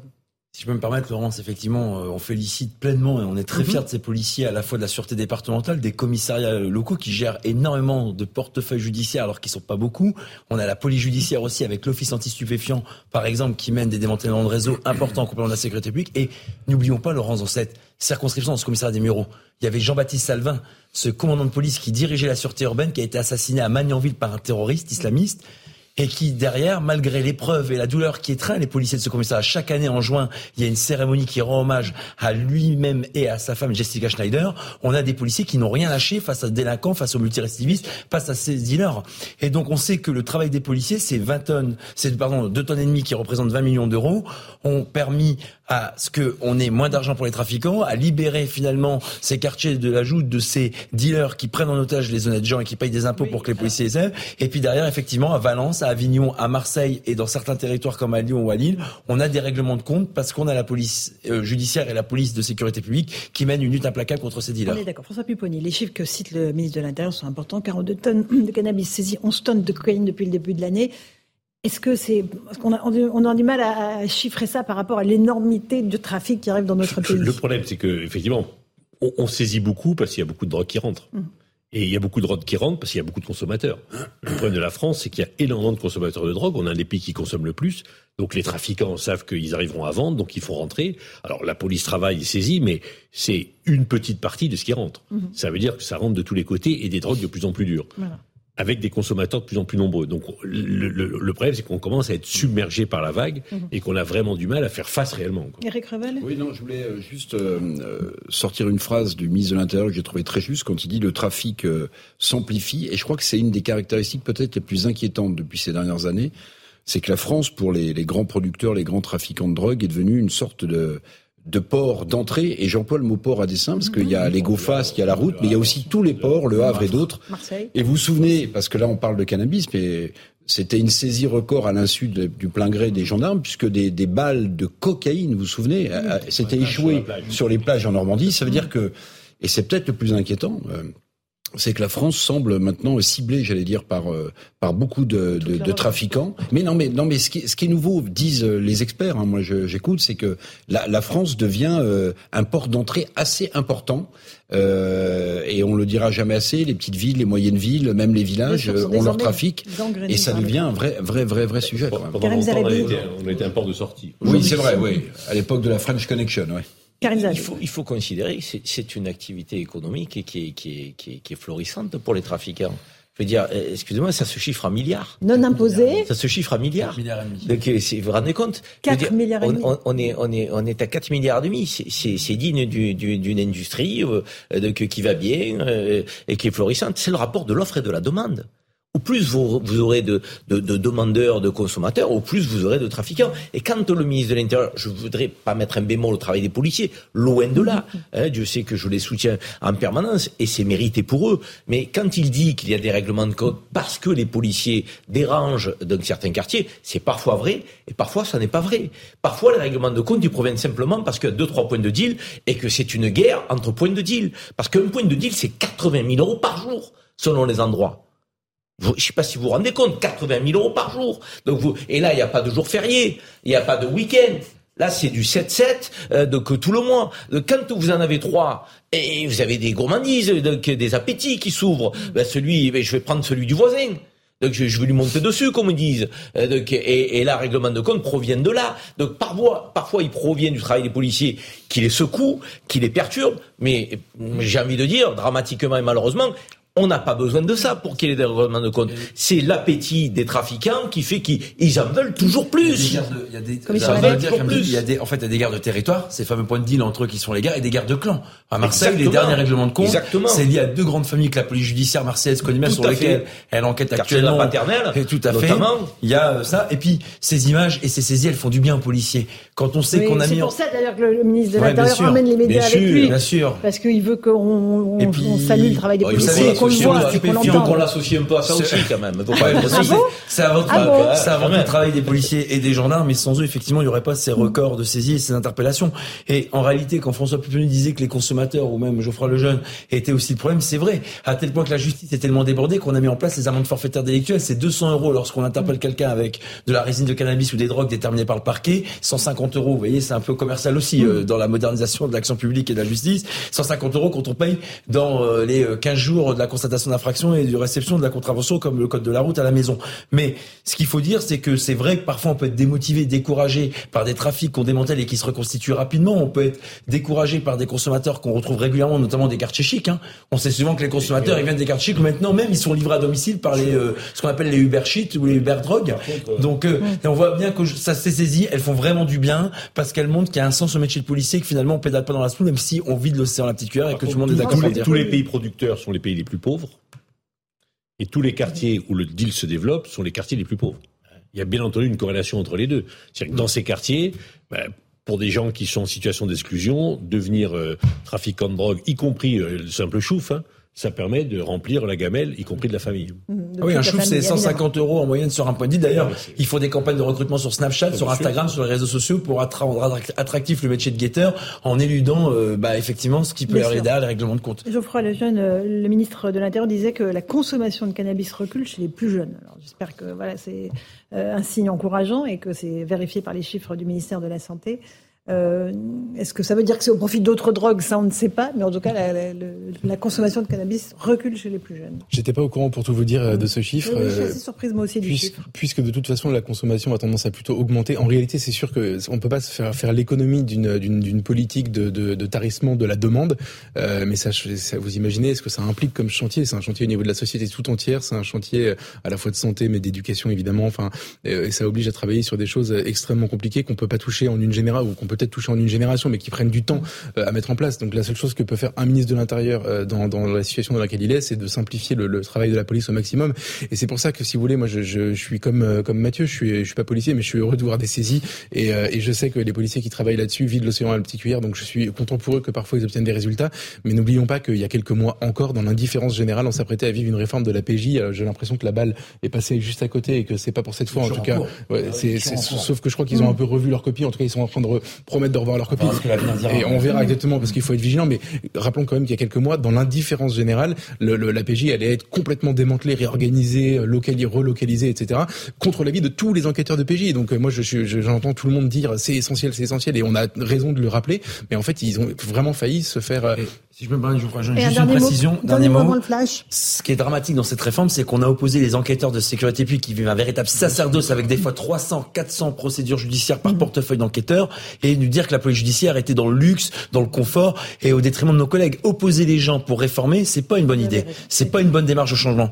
L'idée de dire qu'il faut épauler nos collègues de sécurité publique, d'abord, c'est leur rendre la simplification de la procédure pénale mm. plus simple pour qu'ils mettent des enquêtes plus vite et c'est de faire aussi le choix des infractions sur lesquelles on enquête. Quand on enquête sur des dégradations simples, sur des différentes ça obère le travail des enquêteurs, on se consacre pas sur l'essentiel. Donc j'estime que l'APJ pour les grands réseaux, on en a besoin, et les enquêteurs du quotidien pour les infractions dont sont victimes les Français chaque jour aussi sont aussi essentiels et il faut soutenir les deux.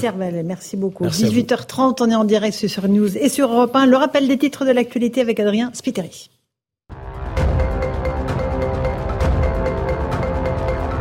Un nouveau texte sur euh, l'immigration sera présenté en juillet. Selon Olivier Véran, porte-parole du gouvernement, il n'y a aucun revirement de la part de l'exécutif. Le 26 avril dernier, Elisabeth Borne repoussait pourtant à l'automne la présentation du projet. La première ministre affirmait qu'il n'existait à l'époque pas de majorité pour voter un tel texte. L'enquête sur les liens de Valérie Pécresse avec Alstom classée sans suite. L'annonce a été faite par la présidente LR de la région Île-de-France. Elle salue cette décision. L'enquête avait été ouverte en mars 2022 par le parquet financier pour prise illégale d'intérêt avec le constructeur ferroviaire. Et puis la conférence d'une chercheuse du CNRS reportée par la Sorbonne, l'université avance des raisons de sécurité. Florence Bergeau-Blacker devait présenter son ouvrage sur le mouvement islamiste des frères musulmans. Elle dénonce un empêchement à rendre compte de son travail. 18h31, voilà pour le rappel des titres de l'actualité. Merci beaucoup Adrien Spiteri. On fait une petite pause. On va parler après de l'inflation, du pouvoir d'achat. Pourquoi euh, l'essence est-elle aussi chère encore dans notre pays alors que les prix du pétrole sont à la baisse? On y répond dans un instant. A tout de suite dans Punchline sur Europe 1 et sur CNews. 18h35, on se retrouve en direct dans Punchline sur CNews et sur Europe 1. On va parler des prix des carburants. Vous les connaissez parfaitement. Ils sont toujours très élevés, alors que dans les autres pays européens, ils le sont moins. Euh, le Portugal, l'Espagne. Euh, comment l'expliquer? Alors que les prix du pétrole sont à la baisse. On fait le point d'abord avec euh, le sujet de Somaya Labidi. On parlera ensuite avec Monsieur Gantois de l'industrie pétrolière. D'abord, on écoute le sujet. Des cours en baisse, mais pourtant à la pompe, l'or noir reste cher en France par rapport à nos voisins. Par exemple, en Espagne, le samplon 95 coûte 27 centimes de moins que chez nous. Mais alors comment l'expliquer? Si les taxes n'ont pas bougé, la guerre en Ukraine a évidemment changé la donne, tout comme les deux mobilisations dans plusieurs raffineries françaises. La première pour réclamer des hausses de salaire et la seconde contre la réforme des retraites. Les associations de consommateurs pointent du doigt distributeurs et producteurs qui gonfleraient leurs marges pour rééquilibrer leurs finances. Des arguments réfutés par Michel-Édouard Leclerc qui renvoie la balle au gouvernement. J'en renvoie la responsabilité à la ministre. S'il doit y avoir des acteurs économiques pour baisser le prix des carburants, euh, c'est d'abord celui qui fait le marché. De son côté, l'exécutif continue de faire pression sur les acteurs du marché, comme l'explique la ministre chargée des PME et du commerce, Olivia Grégoire. Effectivement, Agnès Pannier-Runacher, à juste titre, a appelé les acteurs, et va continuer à le faire, à répercuter les baisses à la pompe, notamment, principalement, du côté des pétroliers. Mais les Français n'attendent qu'une chose, voir les prix baisser. Je pense que tout le monde devrait faire un geste. Hein. Les distributeurs, l'État. Je comprends qu'ils qu'ils fassent du profit et je comprends et ça serait bien qu'ils baissent leur marge. Pour le moment, le samplon 95 reste en moyenne 6% plus cher qu'avant le début de la guerre en Ukraine. Voilà pour le constat, euh, il est assez implacable. Olivier Gantois, vous êtes avec nous, vous êtes le président de l'UFIP, euh, les industries pétrolières. Bonsoir, merci de nous répondre. Est-ce que euh, vous prenez pour vous les accusations du gouvernement? Est-ce que vous gonflez vos marges, puisqu'on a entendu la ministre Olivia Grégoire le dire? Alors non, les marges nettes des distributeurs qui sont aujourd'hui de l'ordre de 1 à 2 centimes par litre de carburant vendu n'ont pas été gonflées et d'ailleurs elles sont au même niveau qu'elles étaient avant le début de la guerre en Ukraine. En revanche, il est légitime que les pouvoirs publics s'assurent auprès des distributeurs, que ce soit la grande distribution qui distribue 59% des volumes ou les pétroliers traditionnels, donc nos adhérents, il est naturel que le, le gouvernement s'assure qu'on n'exagère pas sur les prix. Donc vous n'exagérez pas sur les prix et pourtant le prix ne baisse pas alors que les cours du pétrole sont à la baisse. Expliquez-nous comment c'est possible.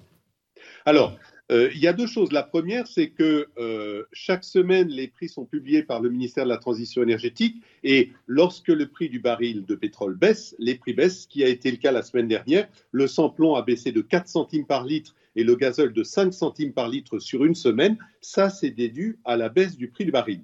Néanmoins, euh, depuis un an, les coûts de distribution ont augmenté Allez-y, je pense que vous avez dû faire tomber votre micro, mais on vous entend, Monsieur Gantois. Allez-y. Depuis un an, les coûts de distribution ont augmenté et sans doute davantage en France que chez nos voisins européens. Ils ont augmenté en raison, comme euh, ça a été dit dans le reportage qu'on vient de voir, euh, de l'embargo sur les importations de gazole russe, puisque la France importe davantage de gazole par rapport à sa consommation que les autres pays européens, les grèves dans les raffineries qui ont été euh, spécifiques à la France, et deux autres raisons qui sont le surcoût d'incorporation des biocarburants et les certificats d'économie d'énergie, deux dispositifs qui sont euh, différents entre la France et les pays voisins. D'accord. Euh, une question d'Éric Revel. Monsieur Gantois, juste pour parler des importations de, de gazole russe, euh, l'une des raisons pour lesquelles on importe beaucoup de gazole, et notamment on l'importait de Russie, c'est que dans ce pays, on a fermé pour des raisons de coût beaucoup de raffineries, parce que le gazole, c'est du pétrole raffiné. Donc en réalité aussi, euh, indirectement et à plus long terme, il y a cette part de, responsabilité quand même. Euh, tout à fait. Ceci dit, il faut se rappeler que le pétrole, c'est comme le cochon, c'est-à-dire qu'on sort d'un baril de pétrole, tous les produits, mhm. euh, non pas en fonction de la demande, mais en fonction euh, de la qualité du pétrole. Donc on sort d'un baril de pétrole à la fois du samplon, du gazole, du carburant avion, etc. Et ce qui s'est passé en France depuis le début des années 2000, c'est que la dieselisation extrême du parc de véhicules légers a déséquilibré la demande mhm. entre samplon et gazole, puisque encore l'an dernier, il y avait la demande de gazole qui représentait trois quarts de la demande de carburant tout transport confondu, et le samplon seulement un quart. Donc ce déséquilibre un quart, trois quarts se traduit par une nécessité d'importer du gazole. C'est quelque chose qui va changer dans la période à venir avec ce qu'on appelle la dédiésélisation du parc de véhicules légers. Oui, d'ailleurs, et le consommateur, il, y perd complètement les pédales, hein, parce qu'on l'a subventionné pour qu'il achète des voitures de, au gasoil, et maintenant on lui explique qu'il ne faut plus rouler au gasoil. Enfin, ça, c'est un autre sujet. Mais il y a un autre sujet aussi qui est important, c'est que souvent les Français pensent que euh, les pétroliers euh, gagne beaucoup d'argent sur la distribution du, du, du mmh. carburant. Or, euh, un groupe comme Total, hein, puisque c'est le, le, leader, je crois que c'est de l'ordre de quelques centaines de millions versus 20 ou 25 milliards d'euros de profit. Donc je pense que c'est important aussi de faire passer un message, non pas pour défendre les pétroliers, mais pour remettre euh, l'église, si j'ose dire, au milieu du village. C'est-à-dire que les pétroliers gagnent leur vie sur euh, euh, l'exploitation, l'exploration, mais la distribution de carburant dans un pays comme le nôtre, c'est pas ça qui fait les profits de Total ou des grands groupes pétroliers. Vous êtes d'accord? Euh, tout à fait. C'est-à-dire que le marché de la distribution de carburant en France est le marché le plus concurrentiel d'Europe. Et il y a une raison à ça qui ne vient pas de chez nos adhérents, c'est la grande distribution qui a représenté en 2022 59% des volumes vendus. Et le résultat de cette concurrence extrême euh, due au fait que le carburant est un produit d'appel pour un certain nombre d'enseignes. Le résultat, c'est que la marge nette des distributeurs, c'est-à-dire ce qui reste dans leur poche, dans leur poche. Oui, alors allez-y, parce qu'on a, on a très envie de connaître la réponse. 2 centimes par litre. 1 2 centimes par litre euh, de marge nette pour les Oui, oui. et, et d'ailleurs on pourrait inverser la problématique parce que parfois il y, a des, il y a des débats alors un peu officieux, mais euh, c'est vrai qu'il y a des, des patrons de, de, grandes majors de pétrole, de distribution de carburant en France. Je parle pas de la grande distribution, je parle pas des Leclerc. Oui, c'est important, 59% du oui, volume oui, mais, hein. mais qui disent, mais attendez, si nous on, on, on supprime euh, la distribution de carburant en France, euh, il y a un problème simplement pour rouler avec des voitures. On en est là quand même, parce que 1 à 2 centimes, 1 à 2 centimes, vous voyez, c'est pas ce qu'on imagine. C'est-à-dire que beaucoup de gens imaginent que, que Total se, se goinfre ou que Shell se ah oui, c'est ce que disent les. Euh, mais mais c'est pas, c'est pas ça du tout. C'est pas ça du tout. Alors, François Pupponi et Karim un peu pervers de tout ça, c'est que comme la grande distribution est montée en puissance sur la, la, la distribution, la distribution d'essence, justement, et de, de carburant, les groupes comme Total ont supprimé énormément de stations. Mhm. Et aujourd'hui, euh, il y a plein de villes où il y a quasiment plus de stations, où pour faire le plein, ben, on, fait la queue parce que ben, il y a du monde qui y va, que les gens n'ayant pas les moyens, ils font très peu, ils font un petit plein, etc. Et donc ça commence à poser un vrai problème dans certains territoires où on ne peut plus aller vraiment à la station, en tout cas dans des conditions difficiles. Absolument. Karim Zarebi. notre intervenant expert est toujours avec nous Je crois qu'on a perdu la liaison, ah, on va essayer de la, la récupérer. Je, voulais poser la question des ah, taxes. il est avec nous aussi, allez-y. Je pense Super. nous entend. Moi je vous entends en tout cas. Très bien, allez-y. Merci. Non, je voulais aborder le sujet des taxes prélevées par l'État avec vous sur euh, un litre d'essence. On dit que ça représente 60% euh, de le prélèvement des taxes. D'abord, est-ce vrai? La première question. Deuxièmement, est-ce que dans les pays européens euh, avoisinants, on a un même niveau de taxes? Parce qu'il faut expliquer, il y a trois taxes. Il y a la TVA, il y a la TICPE, donc qui est la taxe intérieure donc sur les produits de, l'énergie, et puis il y a la TVA sur la TICPE. donc on a on a trois taxes. Donc et, on dit que ça représente 60% du prix d'un litre d'essence. Considérable. Donc là, on pourrait peut-être avoir une variable d'ajustement donc de la part de l'État de percevoir peut-être un peu moins de taxes pour que ce soit un peu moins lourd à la pompe pour les Français. Qu'en est-il? Est-ce que c'est vraiment 60% sur un litre d'essence? Et nos voisins européens appliquent-ils un niveau de taxe aussi élevé? Alors, d'abord, s'agissant de la France, les taxes sur les essences sans plomb sont en effet, représentent en effet 60% du prix à la pompe. Sur le gazole, c'est un petit peu moins, c'est 55% du prix à la pompe, puisqu'il y a 10 centimes de taxes en plus sur le samplon par rapport au gazole. Ces taxes sont quasi fixes. Hein. Il y a la taxe sur les produits pétroliers qu'on appelle TICPE et il y a la TVA sur le produit et sur la TICPE. L'ensemble, en effet, c'est 55% sur le gazole, 60% sur le samplon. Ces taxes sont en effet quasi fixes et c'est l'État qui décide du niveau des taxes dans la limite euh, des règles européennes, bien entendu. Très bien. Eh chez nos voisins européens, c'est pareil Oui, chez, les, autres Européens, c'est le même niveau de taxe ou pas Alors, ce sont, ce sont, des niveaux comparables. Il faut savoir que certains pays européens, euh, l'an dernier, ont diminué les taxes pour réduire euh, les surcoûts des prix des carburants, hein, ce que nous n'avons pas fait en France puisqu'il y a eu des remises de l'État en France et non pas une baisse de taxes. Certains pays européens ont appliqué cette baisse de taxes et certains ont encore à aujourd'hui une baisse de taxes. Donc il y a des niveaux de taxes légèrement différents d'un pays européen à l'autre. Oui, ça peut être une mhm. différence euh, de l'ordre de 5 à 10 centimes par litre. D'accord. Mhm. Et on est le pays qui a l'essence la, plus chère en Europe ou pas? Alors, en hors taxe, euh, cette semaine, malheureusement, en samplon, on est un des pays les plus chers d'Europe. Je crois qu'il n'y a que le Danemark qui a dépassé la France. Mhm. Et ça, c'est à cause des surcoûts que j'ai mentionnés, dont certains sont soit spécifiques à la France, soit, soit plus important en France que chez nos voisins. Oui, mais Monsieur Gantois ne le dira pas, donc moi je vais le dire à sa place parce qu'au poste qu'il est, c'est compliqué de le dire. Mais euh, et on a raison, euh, Karim a raison de soulever la question des taxes parce qu'en réalité, euh, tout le monde va le comprendre assez facilement. Quand vous avez 60% d'un truc qui vaut 1, vous gagnez moins d'argent que quand vous avez 60% d'un truc qui vaut 2. Et qui gagne dans ces cas-là bah, C'est l'État. Parce qu'évidemment, tous ces impôts rentrent dans les caisses de l'État.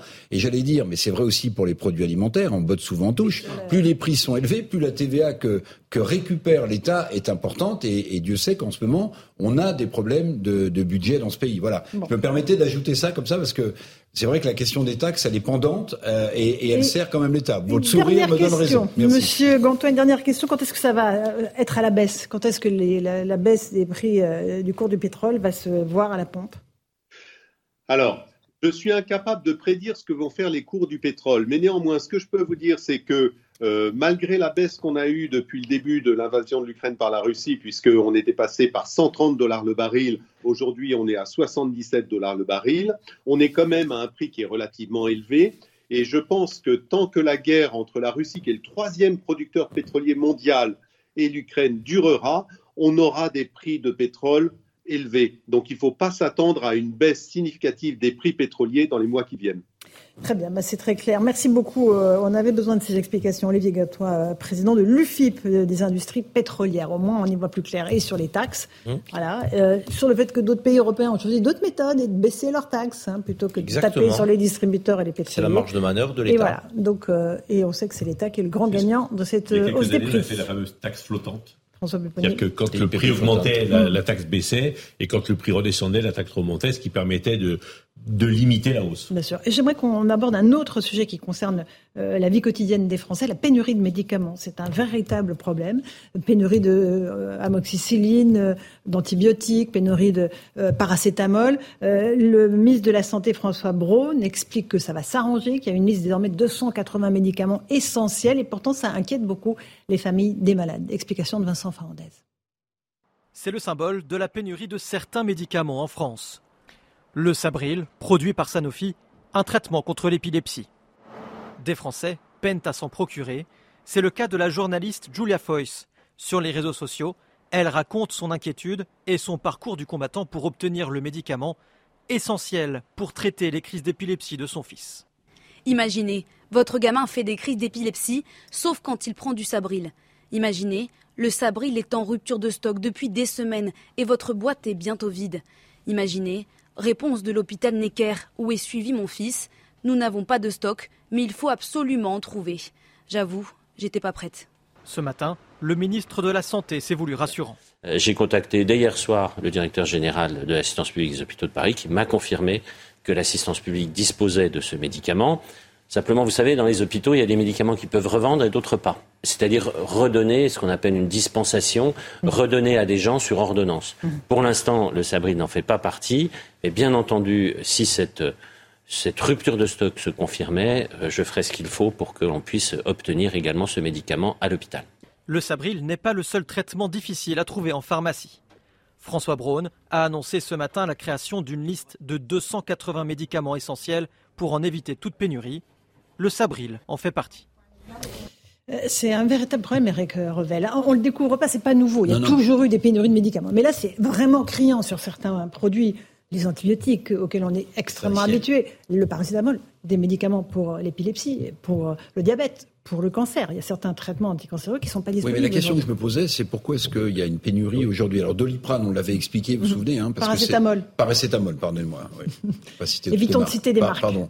Mais, voilà, au moment du Covid, où on s'est aperçu que la mondialisation n'était pas heureuse du bah, tout et que tout avait été délocalisé, les vaccins, etc. Mais là, on découvre, pardonnez-moi, moi, j'étais resté sur euh, le paracétamol et un ou deux antibiotiques. Mais là, on découvre qu'en fait, on manque de plus en plus de médicaments. Et qu'en dépit de ce qu'on nous a raconté, en fait, ça ne s'arrange pas. Enfin, moi, c'est ce que je découvre. Mhm. Vous avez un fils qui est épileptique, vous avez besoin de ce médicament, mais que, la personne soit journaliste ou pas, c'est même pas le sujet. Vous êtes totalement en panique si on vous dit qu'il mhm. n'y a pas ce médicament qui Donc ça veut dire que ce pays, quand même, euh, qui, euh, qui a vécu longtemps sur le rêve d'être une immense puissance, une grande puissance qui donnait des leçons à la terre entière, est même plus capable de fournir des médicaments à ses enfants. C'est ça que ça veut dire aujourd'hui. Mm-hmm. Et moi, ça m'inquiète beaucoup parce que c'est vrai pour toute l'Europe. Il y a un certain nombre de pays aussi. Alors, hein, d'accord, mais quelle leçon a-t-on tiré Si vraiment c'est un problème de délocalisation de l'industrie pharmaceutique, quelle leçon a-t-on tiré depuis la crise de la Covid mais, Vous savez que c'est ça le sujet. une des clés de ces médicaments, c'est qu'ils ne sont plus rentables parce qu'ils sont tombés dans le domaine public. Oui, oui. Et donc les labos ne veulent plus les fabriquer. Ça ne leur apporte plus rien. et le ministre de la Santé l'a dit. Il a dit on va leur tordre le bras pour qu'ils continuent à fabriquer ces médicaments indispensables. C'est une question de, souveraineté et une question de, bien nécessaire en réalité. C'est-à-dire qu'il y a des lignes de production qu'il faut conserver. Enfin, c'est sur le plan purement industriel qu'il faut conserver parce que parce que c'est trop important et que malgré la rentabilité, c'est ça le service public entre guillemets, c'est que parfois c'est pas rentable, mais vous êtes obligé de le faire. Et c'est intéressant. On, on a découvert avec le paracétamol au moment du Covid qu'en réalité, avec la théorie, vous savez, des avantages comparatifs, on laisse produire ailleurs, mais nous on fait mieux certaines choses, euh, bah, que ça ne marchait pas, en tout ça ne marchait plus, en tout cas ça ne marchait pas pour des choses essentielles. Euh, c'est comme les masques. Je sais que le masque n'est pas un médicament, mais on s'est rendu quand on s'est rendu compte qu'on ne pouvait pas produire de mm. masques parce que c'était pas très pas assez intéressant pour nous et qu'il fallait le faire venir d'ailleurs et que quand il y avait des, des, des, besoins, c'est, toute cette remise en question, elle date d'il y a trois ans, Laurent. Il y a trois ans. Après, on ne fait pas des, des, lignes de, je de production comme ça. Je, suis mais il y a trois ans, je suis, je, je, dis pas qu'il aurait fallu. oui, est-ce qu'on a tenté? Mais à l'époque, on nous a expliqué que ça serait fait dans les, dans les mois qui suivent. Non, mais la véritable question qu'on est en droit de se poser, pourquoi a-t-on fait l'Union européenne? Moi, je pense que ça ne se situe pas à l'échelle nationale. pourquoi a-t-on fait l'Union européenne?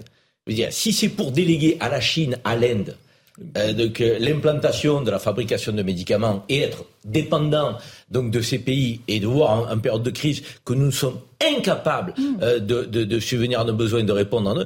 Franchement, on n'est pas un grand continent. Moi, les gens se gossent civilisation, continent, on est l'Occident. Je veux dire, mais on est l'Occident qui dépend donc de l'Inde et de la Chine pour des, des, médicaments essentiels. Alors c'est pour les principes actifs. Oui, mais pourquoi? Parce que comme c'est évidemment des médicaments qui ne sont plus rentables. Oui, mais la puissance publique, les, les groupes européens disent nous, on produit plus ici parce que ça coûte plus cher et en plus c'est pas rentable. On laisse les autres le faire et nous on produit que des que des médicaments rentables. Et quand c'est pas rentable et essentiel, c'est là que la puissance publique doit intervenir. Mais, comment imposer comment imposer à des à des euh, des labos de produire des produits rentables. S'il n'y a pas une subvention publique pour le faire, bah ça ne peut pas, bien sûr. Mais donc, et donc, quand il y a des subventions publiques, ça aggrave le déficit de la sécurité, la sécurité sociale. Et c'est pour ça que l'État a toujours des scrupules à intervenir sur ce sujet-là. Parce que si on dit, bah, on va vous aider, on va vous subventionner, il faut bien qu'on vous a promis depuis la Covid la réindustrialisation, la relocalisation. Oui, mais ils en ont fait des promesses. Ils en compris. Ils ne le font pas sur le médicament. On n'a rien compris. bien sûr. Je pas donner l'impression de faire absolument des liens à toute force entre les sujets qu'on traite, mais mm. la discussion que vous avez eue juste avant sur euh, le, niveau de taxe sur l'essence euh, rend le sujet sur les médicaments révoltant en fait parce que on paye des impôts pour ça. La puissance publique, en réalité, on est le pays, un des, des pays les plus taxés de l'OCDE, euh, même du monde. Donc en fait, à partir de ce moment-là, on, pense en tant que contribuable qu'en fait, on paye pour ça notamment, pour avoir des lignes de production pas rentables, pour avoir être en mesure de, fournir des médicaments. Et en fait, c'est même pas le cas. Le drame qu'on vit aujourd'hui, c'est qu'en fait, on est très imposé, mais qu'on n'a plus les attributs d'une grande puissance et qu'on n'a plus la puissance publique. De force politique.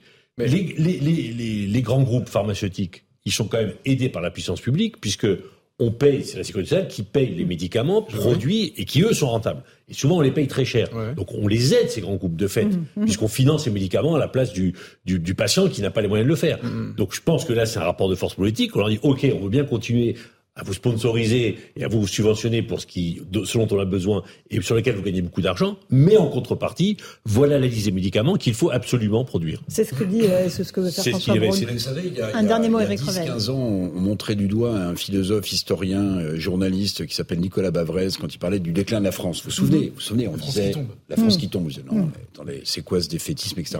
Mais relier deux, deux petits thèmes là, vous allez voir, ça fait peur. Hein.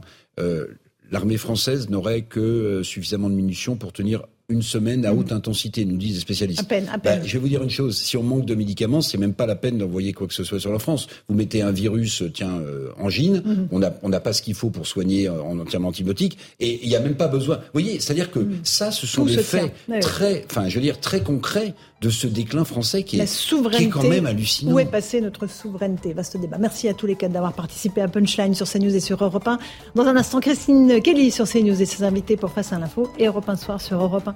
Bonne soirée à vous sur nos deux antennes et à demain.